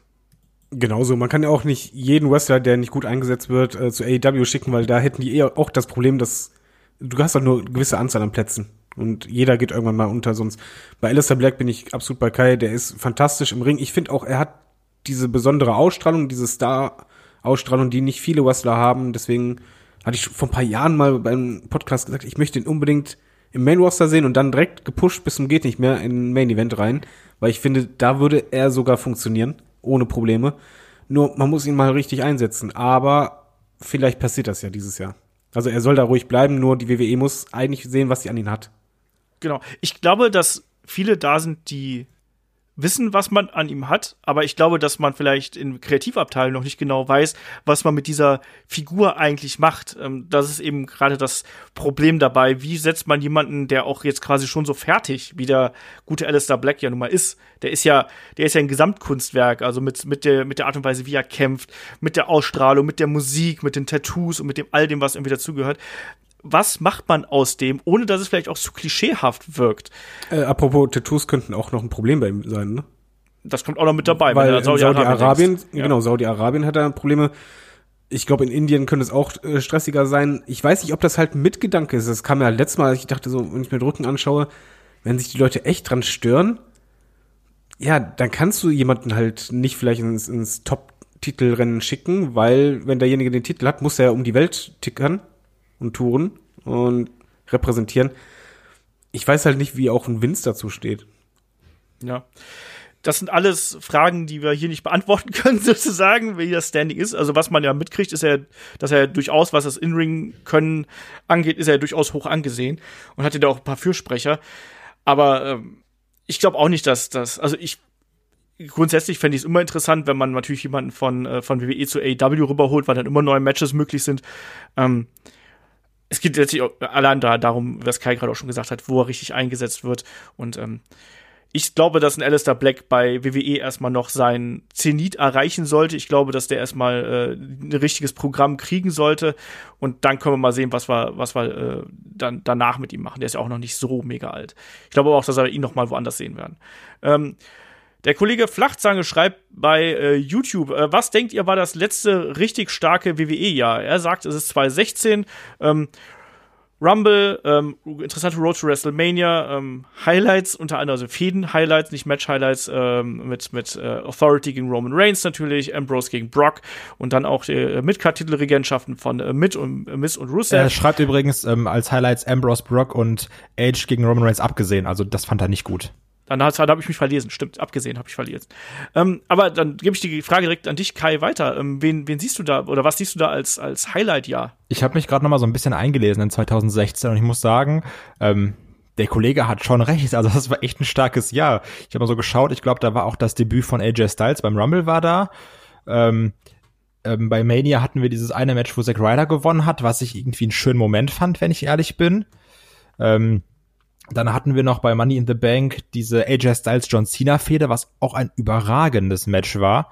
Ähm, bei WrestleMania hast du dann noch dieses ähm, Dreier-Match mit Charlotte, Sasha Banks und Becky war es, glaube ich. Ähm, das war echt schon, also da waren schon ein paar starke Matches drin in diesem Jahr. Also da ähm, kann ich mich nicht beschweren. Da muss man noch bedenken, bei Money in the Bank hatten wir, ähm, bei Extreme Rules gab es dann nämlich dieses krasse Comeback von Rollins und dann bei Money in the Bank ja dieses, wo in fünf Minuten jedes Shield-Member äh, einmal Champion war. Wo dann erst Rollins gegen Reigns clean gewonnen hat, mhm. was auch krank war. Äh, dann Ambrose direkt Money in the Bank eingecashed hat. Das war schon verdammt stark. 2016 ist auf jeden Fall ein gutes Jahr gewesen. Ähm, man kann auch mal zwei Jahre zurückgehen. Ich fand auch 2014 fand ich, fand ich recht gut. Aber das, das Schlimme ist ja, David, das ist ja alles schon so lange her, oder? Also. Sehr lange her. Ich, ich denke vor allen Dingen bei solchen Fragen auch zuerst noch viel weiter zurück. Und dann muss ich erstmal mich konzentrieren, welches Jahr war wirklich was, also dass ich das richtig zuordne. Ich sag einfach, ich sage nie, welches Jahr das beste Jahr war oder ein richtig starkes Jahr, weil jedes Jahr war halt anders. Und jedes hatte auch seine Höhen und besondere Momente, aber auch jedes Jahr hatte Tiefen. Also wenn wir jetzt in zwei, drei Jahren zurückblicken, werden wir auf jeden Fall haben, dass wir aufzählen können, geile Momente 2020, aber genauso gut, dass wir halt dann auch Momente haben, dass wir uns in diesem Jahr dann aufgeregt haben. Mhm. Deswegen äh, schwierige Frage, die ich nicht beantworten kann. Na gut. Herr David zieht hier die Diplomatiekarte, ganz offensichtlich. Ähm, der, Aber du weißt, was ich meine. Ich weiß, was du meinst, klar. Also es ist kein Jahr, ist irgendwie durchgehend perfekt. Bei 2016 muss man auch nochmal an, an, an, an äh, deuten hier, dass da auch noch mal NXT natürlich dabei gewesen ist. Das war auch ein starkes NXT-Jahr, zusätzlich zu dem guten äh, Main-Roster-Jahr. Ähm, der Tola Schmid äh, schreibt per Twitter, ähm, auch ähm, quasi zeitgleich zu WrestleMania mehr oder weniger, stören euch eigentlich die gefühlt 500 Schnitte, Umschnitte pro Match bei der WWE nicht. Ich kann dadurch dem Match oft nur schwer folgen. Wir hatten es beispielsweise bei äh, Brian gegen Sami Zayn bei WrestleMania. Ähm, das macht keine andere Promotion. Da haben wir ja David letztes Mal schon ziemlich eingehend drüber gesprochen, wie ich finde. Also ich glaube, wir waren uns einig, ja, uns das stört uns und wir konnten es nicht so recht erklären, warum das bei einem Match so ist und beim anderen Match nicht ganz so krass. Ja, es ist massiv störend. Ich hatte teilweise halt gezählt, acht Schnitte auf fünf Sekunden, also wirklich klack, klack, klack, klack. Und dabei noch Richtungsänderungen. Ich glaube, man hat's gemacht, um ein bisschen mehr Action reinzubringen, dadurch, dass man halt keine Crowd hat. Alles ein bisschen dynamischer wirken zu lassen, aber mir persönlich war das halt viel zu viel und ich konnte deswegen auch nicht folgen. Das wäre auch so, als wenn beim Fußball, beim Geisterspiel plötzlich Weitaufnahme, Nahaufnahme, Nahaufnahme, links, rechts, unten, unten. Ähm, das ist einfach nicht das, woran ich gewohnt bin und ich möchte lieber, auch wenn keine Quote dabei ist, die Schnitte haben, die ich als Wrestling-Fan intuitiv drin habe und auch dem folgen kann. Ja. Kai, willst du noch was ergänzen? Ähm, nee, ich wollte gerade sagen, das ist einfach die, das ist die perfekte Frage für David. das stimmt. Ähm, warum besteht die WWE eigentlich darauf, dass ihre Wrestler als Superstars bezeichnet werden? 95% der Aktiven sind selbst in den USA der breiten Öffentlichkeit völlig unbekannt. Kai, warum nennt WWE ihre Wrestler Superstars? Weil einfach Superstars krasser klingt. Also das sind halt, wenn du jetzt sagst, oh guck mal, das ist ein Superstar, dann hast du im Kopf automatisch ein ganz anderes, also das wirkt ganz anders, als wenn du sagst, guck mal, da, da ist Wrestler XY. Fertig. Ja. Warum nennt Duplo sich selbst die längste Praline der Welt? Weil es geiler klingt und edler klingt. Das ist Fake it, tick till you make it. Ganz einfach. So, ja, das ist ein Alleinstellungsmerkmal. zur Zielgruppe. Weil bei ja. den, bei WWE ist halt die Zielgruppe vor allen Dingen sehr jung und Superstars, das passt halt dazu einfach. Dadurch wirkt alles noch mal größer, übermenschlicher, überdimensionaler. Genauso deswegen sagen sie auch nicht Fans, sondern Universe. Damit halt wirklich passend zur Zielgruppe du sehr viele Sachen vermarkten kannst, genauso wie die ganzen Games und Mobile-Dinger, da sind ja immer diese Namen drin. Und das ist ja. einfach der einfache Grund deswegen. Ähm, es hat marketingrechtlichen äh, Grund natürlich. Superstars hat ja auch als TV schon lange Historie quasi im äh, äh, WWF-Kalender, WWE-Kalender irgendwie. Das geht ja, pff, weiß nicht wie viele Jahre zurück, ich habe es gerade nicht im Kopf, wann, wann äh, WWF Superstar das erste Mal ausgestrahlt worden ist, aber ich meine, das war ähm, Mitte der 80er irgendwann. Also allein dadurch hast du diesen Rückbezug und man wollte eben nicht sagen, das sind einfach nur Wrestler, sondern es sind Superstars, damit es, also einfach damit die Leute da angeheizt werden. Du brauchst Superlative, um herauszustechen. Und das war eben die Art von WWE quasi ein Alleinstellungsmerkmal zu erzeugen. Ähm, dann fragt der Tola Schmid noch, ähm, äh, warum behandelt die WWE ihre Titel dermaßen abwertend? Keine andere Promotion blieb dermaßen auf das Ansehen äh, desgleichen. Ähm, bei AEW, Ring of Honor und vor allem New Japan absolut undenkbar dieses Hin- und Hergereiche der Titel. Ähm, hin- und Hergereiche finde ich übrigens gar nicht mal so schlimm, sondern ich finde es viel schlimmer, wenn ähm, Titel ja auf ganz merkwürdige Art und Weise äh, hin und her wechseln, ohne Langzeitmotivation quasi. Aber es ist eine gute Frage, ähm, weil wir, das kriegen wir häufiger, dass, dass man sagt, hier, ähm, WWE behandelt die eigenen Titel schlecht. Ähm, David, wie erklärst du dir das? Da herrscht einfach deutlich mehr Druck unter dem Kessel. Bei denen, ich glaube, bei WWE ist einfach das Problem, die haben sehr viel Druck, sowohl als auch Network, äh, Social Media Zahlen, Aktienunternehmen, was ein AEW zum Beispiel nicht ist. Äh, du hast dann noch äh, einfach die Einschaltquoten, die du vereinbart hast mit den Sendern. Und wir haben ja öfters das Gefühl, dass manchmal so was mittelfristiges geplant wurde, dann plötzlich nächste Woche abgeändert wurde. Diese Kurzschlusshandlungen oder die kurzsichtigen Handlungen, ich glaube, die passieren einfach, um diese Momente zu schaffen, in der Hoffnung, dass es dort irgendwelche Zahlen äh, gibt, die dann steigen. Und das ist halt für mich die Erklärung, dass man selbst einen Titel, der für uns Fans kaum noch Bedeutung hat, dass man im Hinterkopf hat, ja, ein Titelwechsel bringt immer ein bisschen mehr Aufmerksamkeit. Und dass man deshalb manchmal die Wertigkeit halt auch opfert, um diese schnellen Erfolge kurzfristig zu haben. Und deswegen äh, wäre zumindest für mich die Erklärung, weshalb WWE sehr oft kurzfristig Dinge abändert oder halt mit dem Titel eben auch kurzfristig derjenige Titelregentschaft äh, die hat und dann direkt der nächste. Kai, willst du was ergänzen? Ich sehe das genauso wie David. Gut. Ich sehe es genauso, weil äh, man hofft sich da einfach einen Ratings-Push natürlich hier und da und äh, dass einfach ein paar mehr Leute einschalten. Ähm, wenn man, also, aber das heißt, das rechtfertigt natürlich gar nichts, ne? Was wolltest du sagen? Nee, natürlich nicht. Nein, nein, das ist nur die Erklärung. Genau. Genau. Und dass es auf lange Sicht keinen Sinn macht, sondern immer nur so ein, so ein kurzer Effekt ist, klar. Aber das ist halt die Erklärung von David und die ist ja auch schlüssig. genau. Ja, genau das. Und deswegen, also, äh, warum man ihn dermaßen ab, abwertet, ähm, ist ja, ist jetzt ja ganz gut erklärt worden. Ähm, in dem Sinne geht's weiter. Wir haben hier noch die Frage zum Boneyard-Match und dem guten Tola Schmidt hat offensichtlich das Boneyard-Match nicht gefallen. Er schreibt nämlich, äh, wenn man sich für den Inhalt des TV-Screens schämt, äh, wenn jemand in den Raum, den Raum betritt, sollte man dann nicht aufhören, den Schmarrn zu schauen. Boneyard-Match war, war an Dummheit kaum zu überbieten. D-Movie-Charme mit äh, 50 bis 60 Anschlussfehlern ich habe mehrere Leute gehabt, auch bei uns, die äh, unsere Euphorie über das Boneyard-Match ähm, nicht ganz nachvollziehen konnten. Ähm, Wenn es dir nicht gefallen hat, dann schau's halt nicht. das kann ich nicht anders sagen. Also ähm, ich kann verstehen, dass man es nicht gemocht hat. Ähm, Über, über Geschmack, nee, über Geschmack lässt sich da in dem Punkt Eben. Du kannst ja nicht streiten, weil das ist so, als wenn du halt jemanden sagst, boah, stirb langsam ist einer der geilsten Filme ever. Kann ich zum Beispiel meiner Frau sagen. Die sagt mir dann, was denn, das ist doch totaler Trash. Der kämpft gegen eine ganze Armee, barfuß rennt durch Glasscherben und kann danach immer noch alle fertig machen, wo ich dann sage, ja, okay, du hast recht. Ich mag den Scheiß trotzdem. ja. Kannst halt nicht erklären. Nein, also klar waren da Anschlussfehler, das hat ja David auch, äh, glaube ich, hier und da äh, angemerkt, beispielsweise er darauf geachtet hat. Und klar hat das B, C, D-Movie-Charme, aber das ist doch eigentlich genau das, also das war für mich das Schöne an der Geschichte und vor allem auch, dass es eine Abwechslung gewesen ist. Also, ich weiß gar nicht, Kai, hast du dich schon mal geschämt für irgendwas, was du beim Wrestling geschaut hast? Moment, Ich wollte eigentlich nur den Gag machen, Ach so, wenn jemand sich für das, was auf dem TV-Screen ist, schämt und dann aufhört, den Schmarrn zu schauen, wollte ich den Gag machen, ich höre dann nicht auf, Pornos zu gucken. Das war mein Beitrag dazu. Fand das Bonnet-Match super. Und vor allem die Frage war gerade fies von, von Olaf. Ob man sich schon mal dafür geschämt hat, dass man bei Wrestling geguckt hat. Hallo, du hast die Attitude-Zeit miterlebt. Du Ja. hast miterlebt, wie irgendwelche Frauen sich halbnackt in Puddings geworfen haben. Wo dann Joey Lawler dann äh, eine 80-Jährige die Brüste verdecken muss.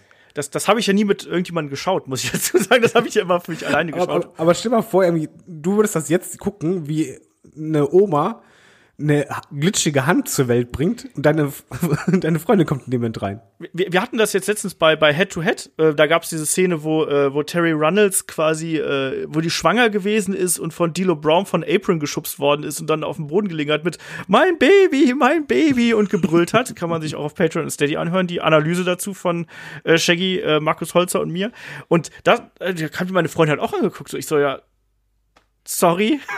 und, und Andere Zeiten. Genau, aber ich weiß auch noch, ich habe mal, ähm, ich glaube, es war 92 irgendwas, war ich mit meinen Eltern im Urlaub und wollte, ich weiß nicht, ob es die Survivor Series gewesen ist oder irgendwie eine, eine Superstars-Sendung davor oder danach.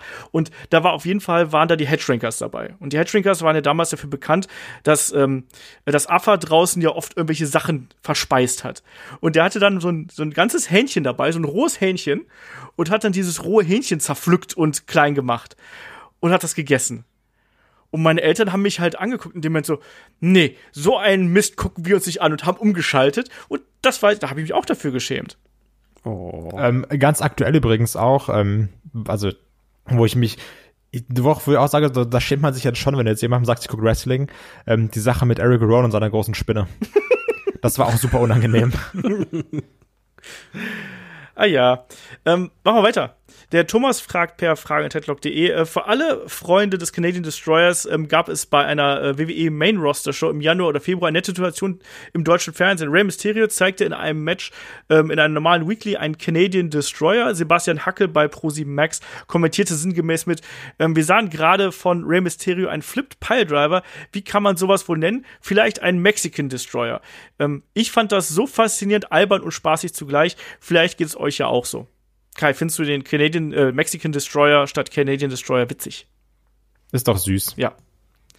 Aber generell deutsches Commentary. Ich weiß noch, wo dann Daniel Bryan mal äh, der Jahrmann genannt wurde. Du hast echt die schlimme Zeit verpasst. Ja. Olaf und ich kennen das noch, wenn dann der Undertaker rauskam und da sehr bildhaft irgendwas gesagt wurde, wo du echt schon vor dem Fernseher dachtest, das klingt super kack. Ja. Und es werden auch nicht mehr ganz so viele Aktionen komplett übersetzt, irgendwie, äh, wie es früher getan worden ist. Ähm, der Die gute Bahnschranke. Die gute Bahnschranke, ja. Ja, zum Beispiel. Ähm, der Jane fragt per Facebook, ähm, schaut ihr eigentlich Main Event? Äh, ich bin ein Fan von den B-Shows und würde auch gerne für SmackDown eine haben, so wie zum Beispiel äh, Velocity oder Superstars. Ähm, ich muss ehrlich sagen, ich guck, ich guck Main Event nicht. Da fehlt mir echt ein bisschen die Zeit für und dafür ist das, was da leider passiert, auch ein bisschen zu irrelevant für mich. Äh, Kai, guckst du Main Event? Nee, ab, nee, gar nicht. David? Nee, nee, gar nicht. leider nicht, leider gar nicht. Ähm, der Jonas fragt per äh, Instagram, auch da waren zwei Fragen, eine war auf WrestleMania bezogen, die ist jetzt quasi so ein bisschen übergefallen. Ähm, was haltet ihr äh, von der TNA Hochzeit 2007 bis 2013 und warum ging es danach so äh, steil den Bach runter? Und da muss ich auch wieder den David fragen. Ähm, David, wie standest du damals zu TNA? Weil ich weiß, dass du, dass du durchaus ein Fan von TNA gewesen bist. TNA war super. TNA hatte teilweise fantastische Matches, gute Storylines, eine super Damen-Division. Also im Vergleich zu heute nicht, aber im Vergleich zu den Diven damals war das halt äh, sensationell, obwohl man Hupen gesehen hat.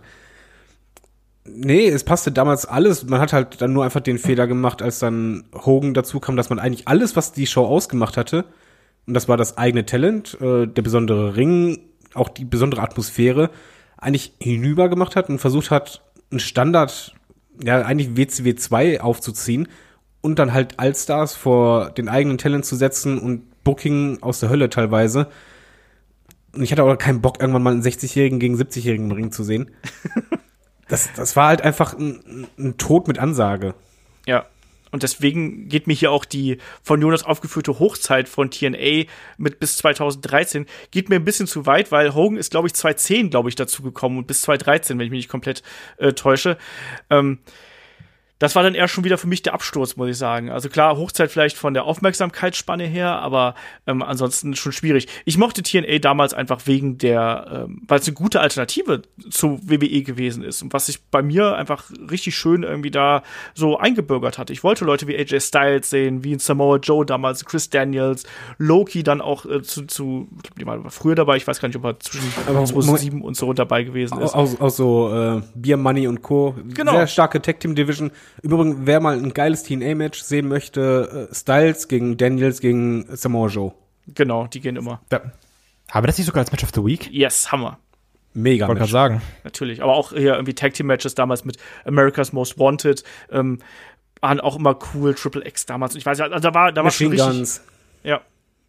Eben. Da war sehr vieles dabei. Die Young Bucks waren ja phasenweise auch äh, da unterwegs. Da gibt es auch richtig starke Matches gegen die Machine Guns. Also, ähm, David hat erzählt, wie es untergegangen ist. Äh, Ich fand's, ich fand's cool. Ich fand's eine tolle Alternative. Ähm, auch, dass man nicht so dieses Indie-Wrestling-Flair gehabt hat, sondern schon so ein, so ein bisschen was Hochwertigeres gehabt hat, wo man nicht gleich den Eindruck gehabt hat, dass man in der Turnhalle äh, sich die Shows anschaut irgendwo, sondern schon ein bisschen mehr.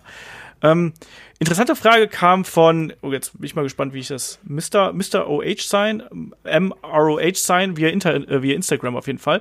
Und zwar, gibt es eigentlich einen Wrestling-Podcast für Kinder? Ich bin mir nicht sicher, ob ich Headlock meinem neunjährigen Sohn empfehlen kann.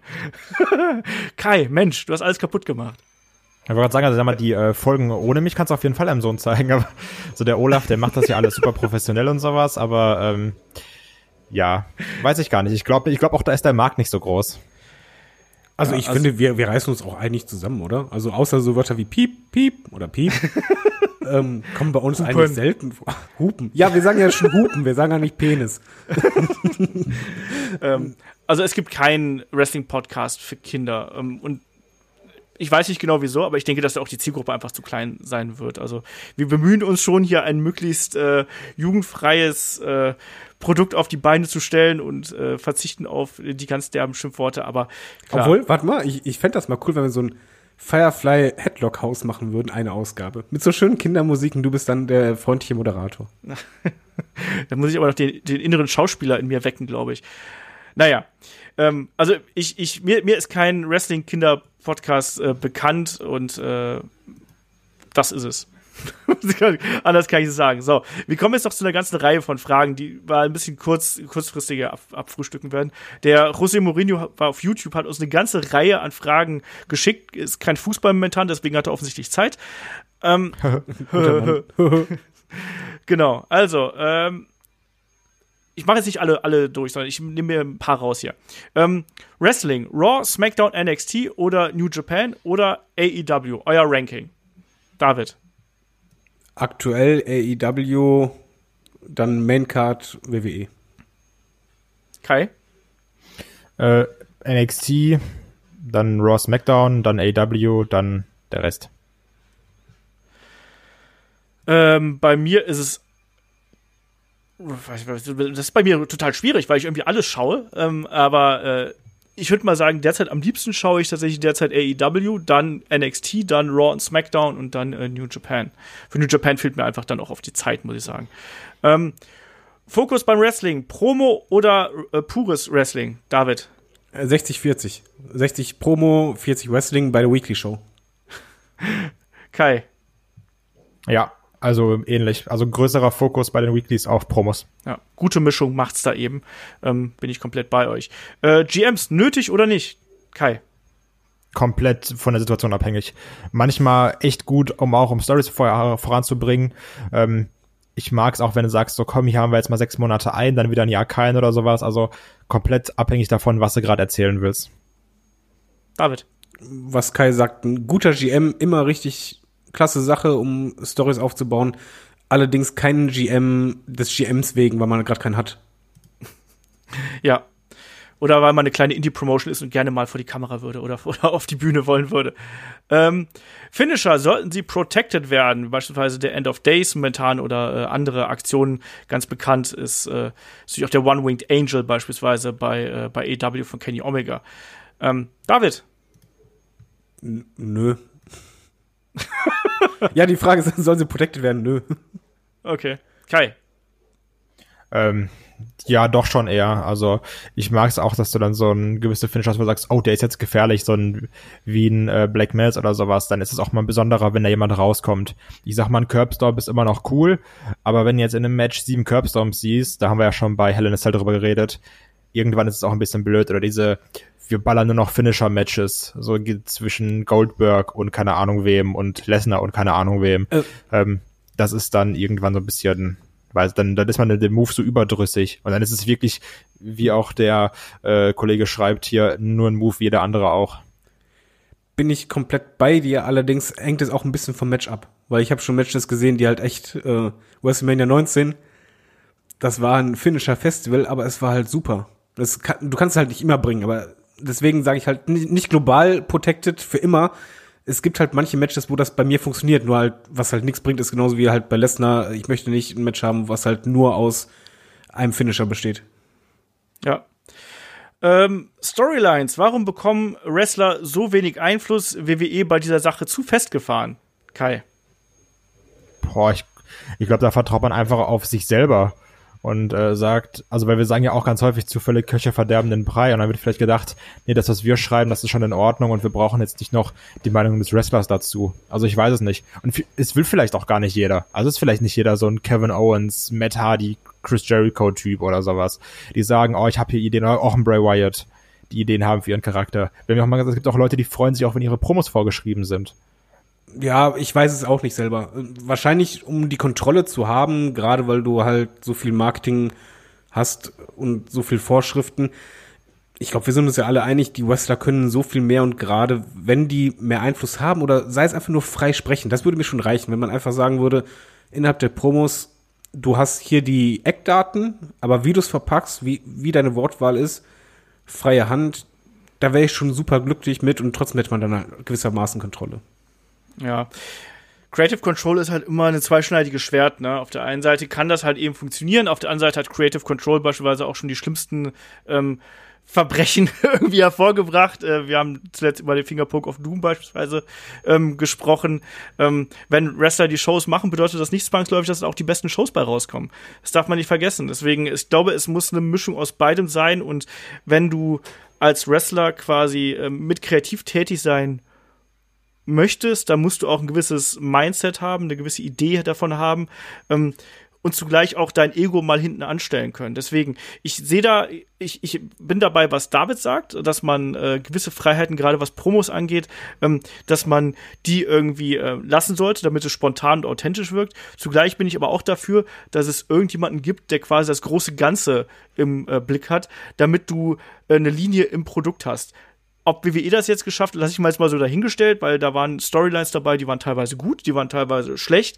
Ähm, es ist aber eben auch nicht so, als ob dann, wenn Wrestler die Shows machen, als ob dann immer äh, das, das Beste der Welt rauskommen würde. Deswegen es ist es immer ein guter Mittelweg, ähm, was, was die Kreativität angeht. Vor allem dann, wenn du mehrere Leute hast, denen vielleicht das Ego nicht ganz so wichtig ist wie äh, man weiß ich nicht, äh, die, die eigene Darstellung oder sonst irgendwas. Also da muss man dann einfach ein bisschen abwägen. Deswegen, das sind alles, es sind sehr viele Fragen dabei hier, wo es kein Entweder-Oder gibt, sondern oft äh, hier eben der Mittelweg, ähm, äh, der, der, der richtigere, beziehungsweise wichtigere ist. Ähm, machen wir weiter. Er hat hier noch eine ganze Reihe von Fragen. Wir werden die so peu à peu abarbeiten in den nächsten ähm, Wochen. Ähm, hier Dean Ambrose beziehungsweise John Moxley Fehler ihn gehen zu lassen oder äh, wieder wegen äh, mangelnder kreativer Freiheit für seinen Charakter. David, war es ein Fehler, einen äh, Dean Ambrose gehen zu lassen? Nein. Weil bei WWE hätte er nicht das machen können, was er halt gerne macht. Oder wie er hätte gerne sein wollen. Und von daher ist es natürlich doof, dass man ihn an die Konkurrenz verloren hat. Allerdings hätte man, wäre er geblieben, ihn wahrscheinlich auch nie so eingesetzt, wie man es hätte machen sollen, damit er happy ist. Ja, es gibt hier dieses berüchtigte Sprichwort, Reisende soll man nicht aufhalten. Der wollte ja nicht mehr. Also was hätte, also man hat ihm ja Geld angeboten, was, was soll, was soll man ihm Nee, nee, ich meine, ich glaube auch also, Geld war da nicht so halt der, der entscheidende Faktor. Ja, genau. Also, vielleicht hätte man seine, äh, hätte man Randy Young entführen sollen oder so, vielleicht wäre er dann geblieben, aber.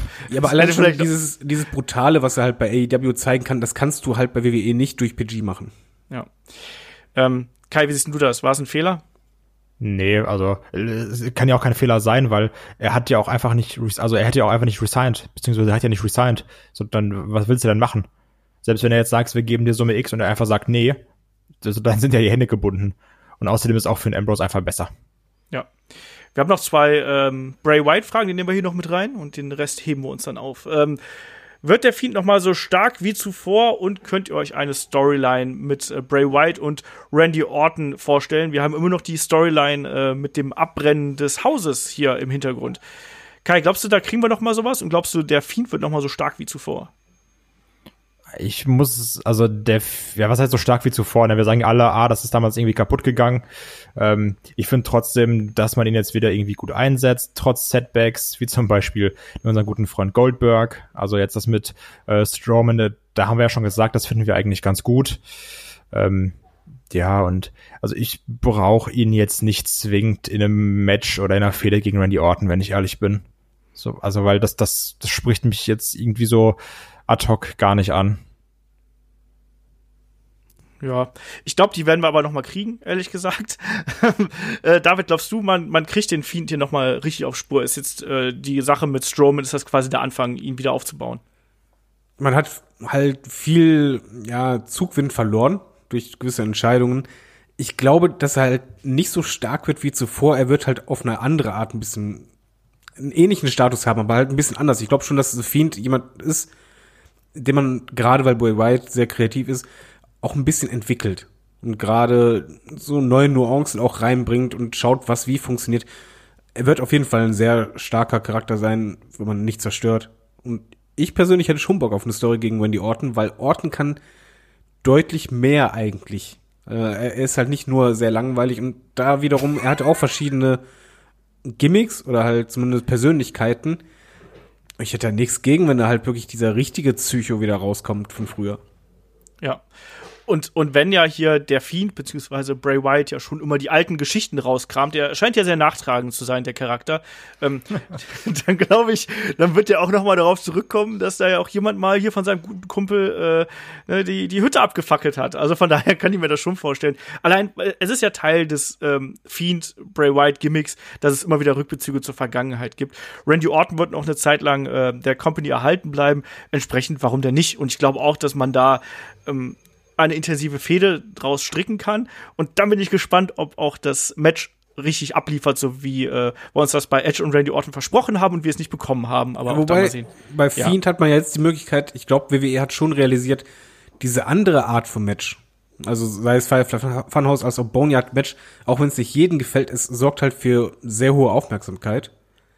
Ja, Und wir da kommen man- House of Horrors. Ja, und man hat halt jetzt einfach, na, muss ja nicht House of Horrors sein, aber ich glaube, man hat jetzt vielleicht das Gefühl dafür, wir können auch mal kreativer sein und gerade The Fiend als Charakter, da bietet sich das halt an.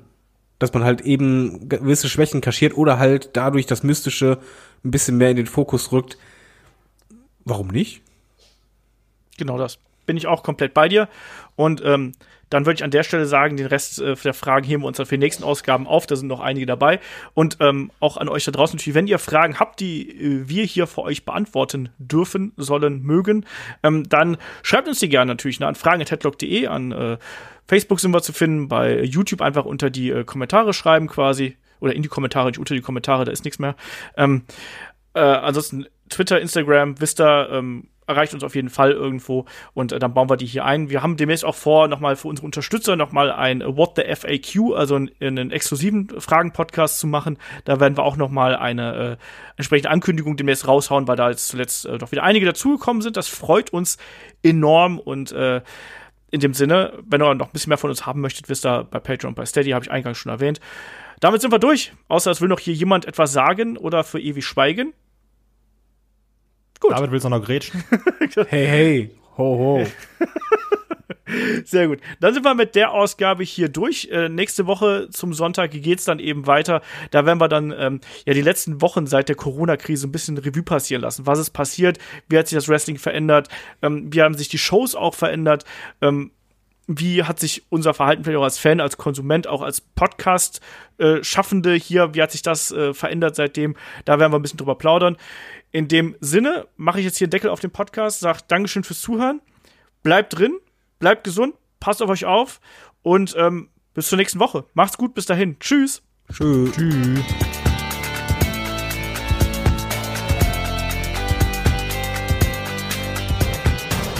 Headlock, der Pro Wrestling Podcast.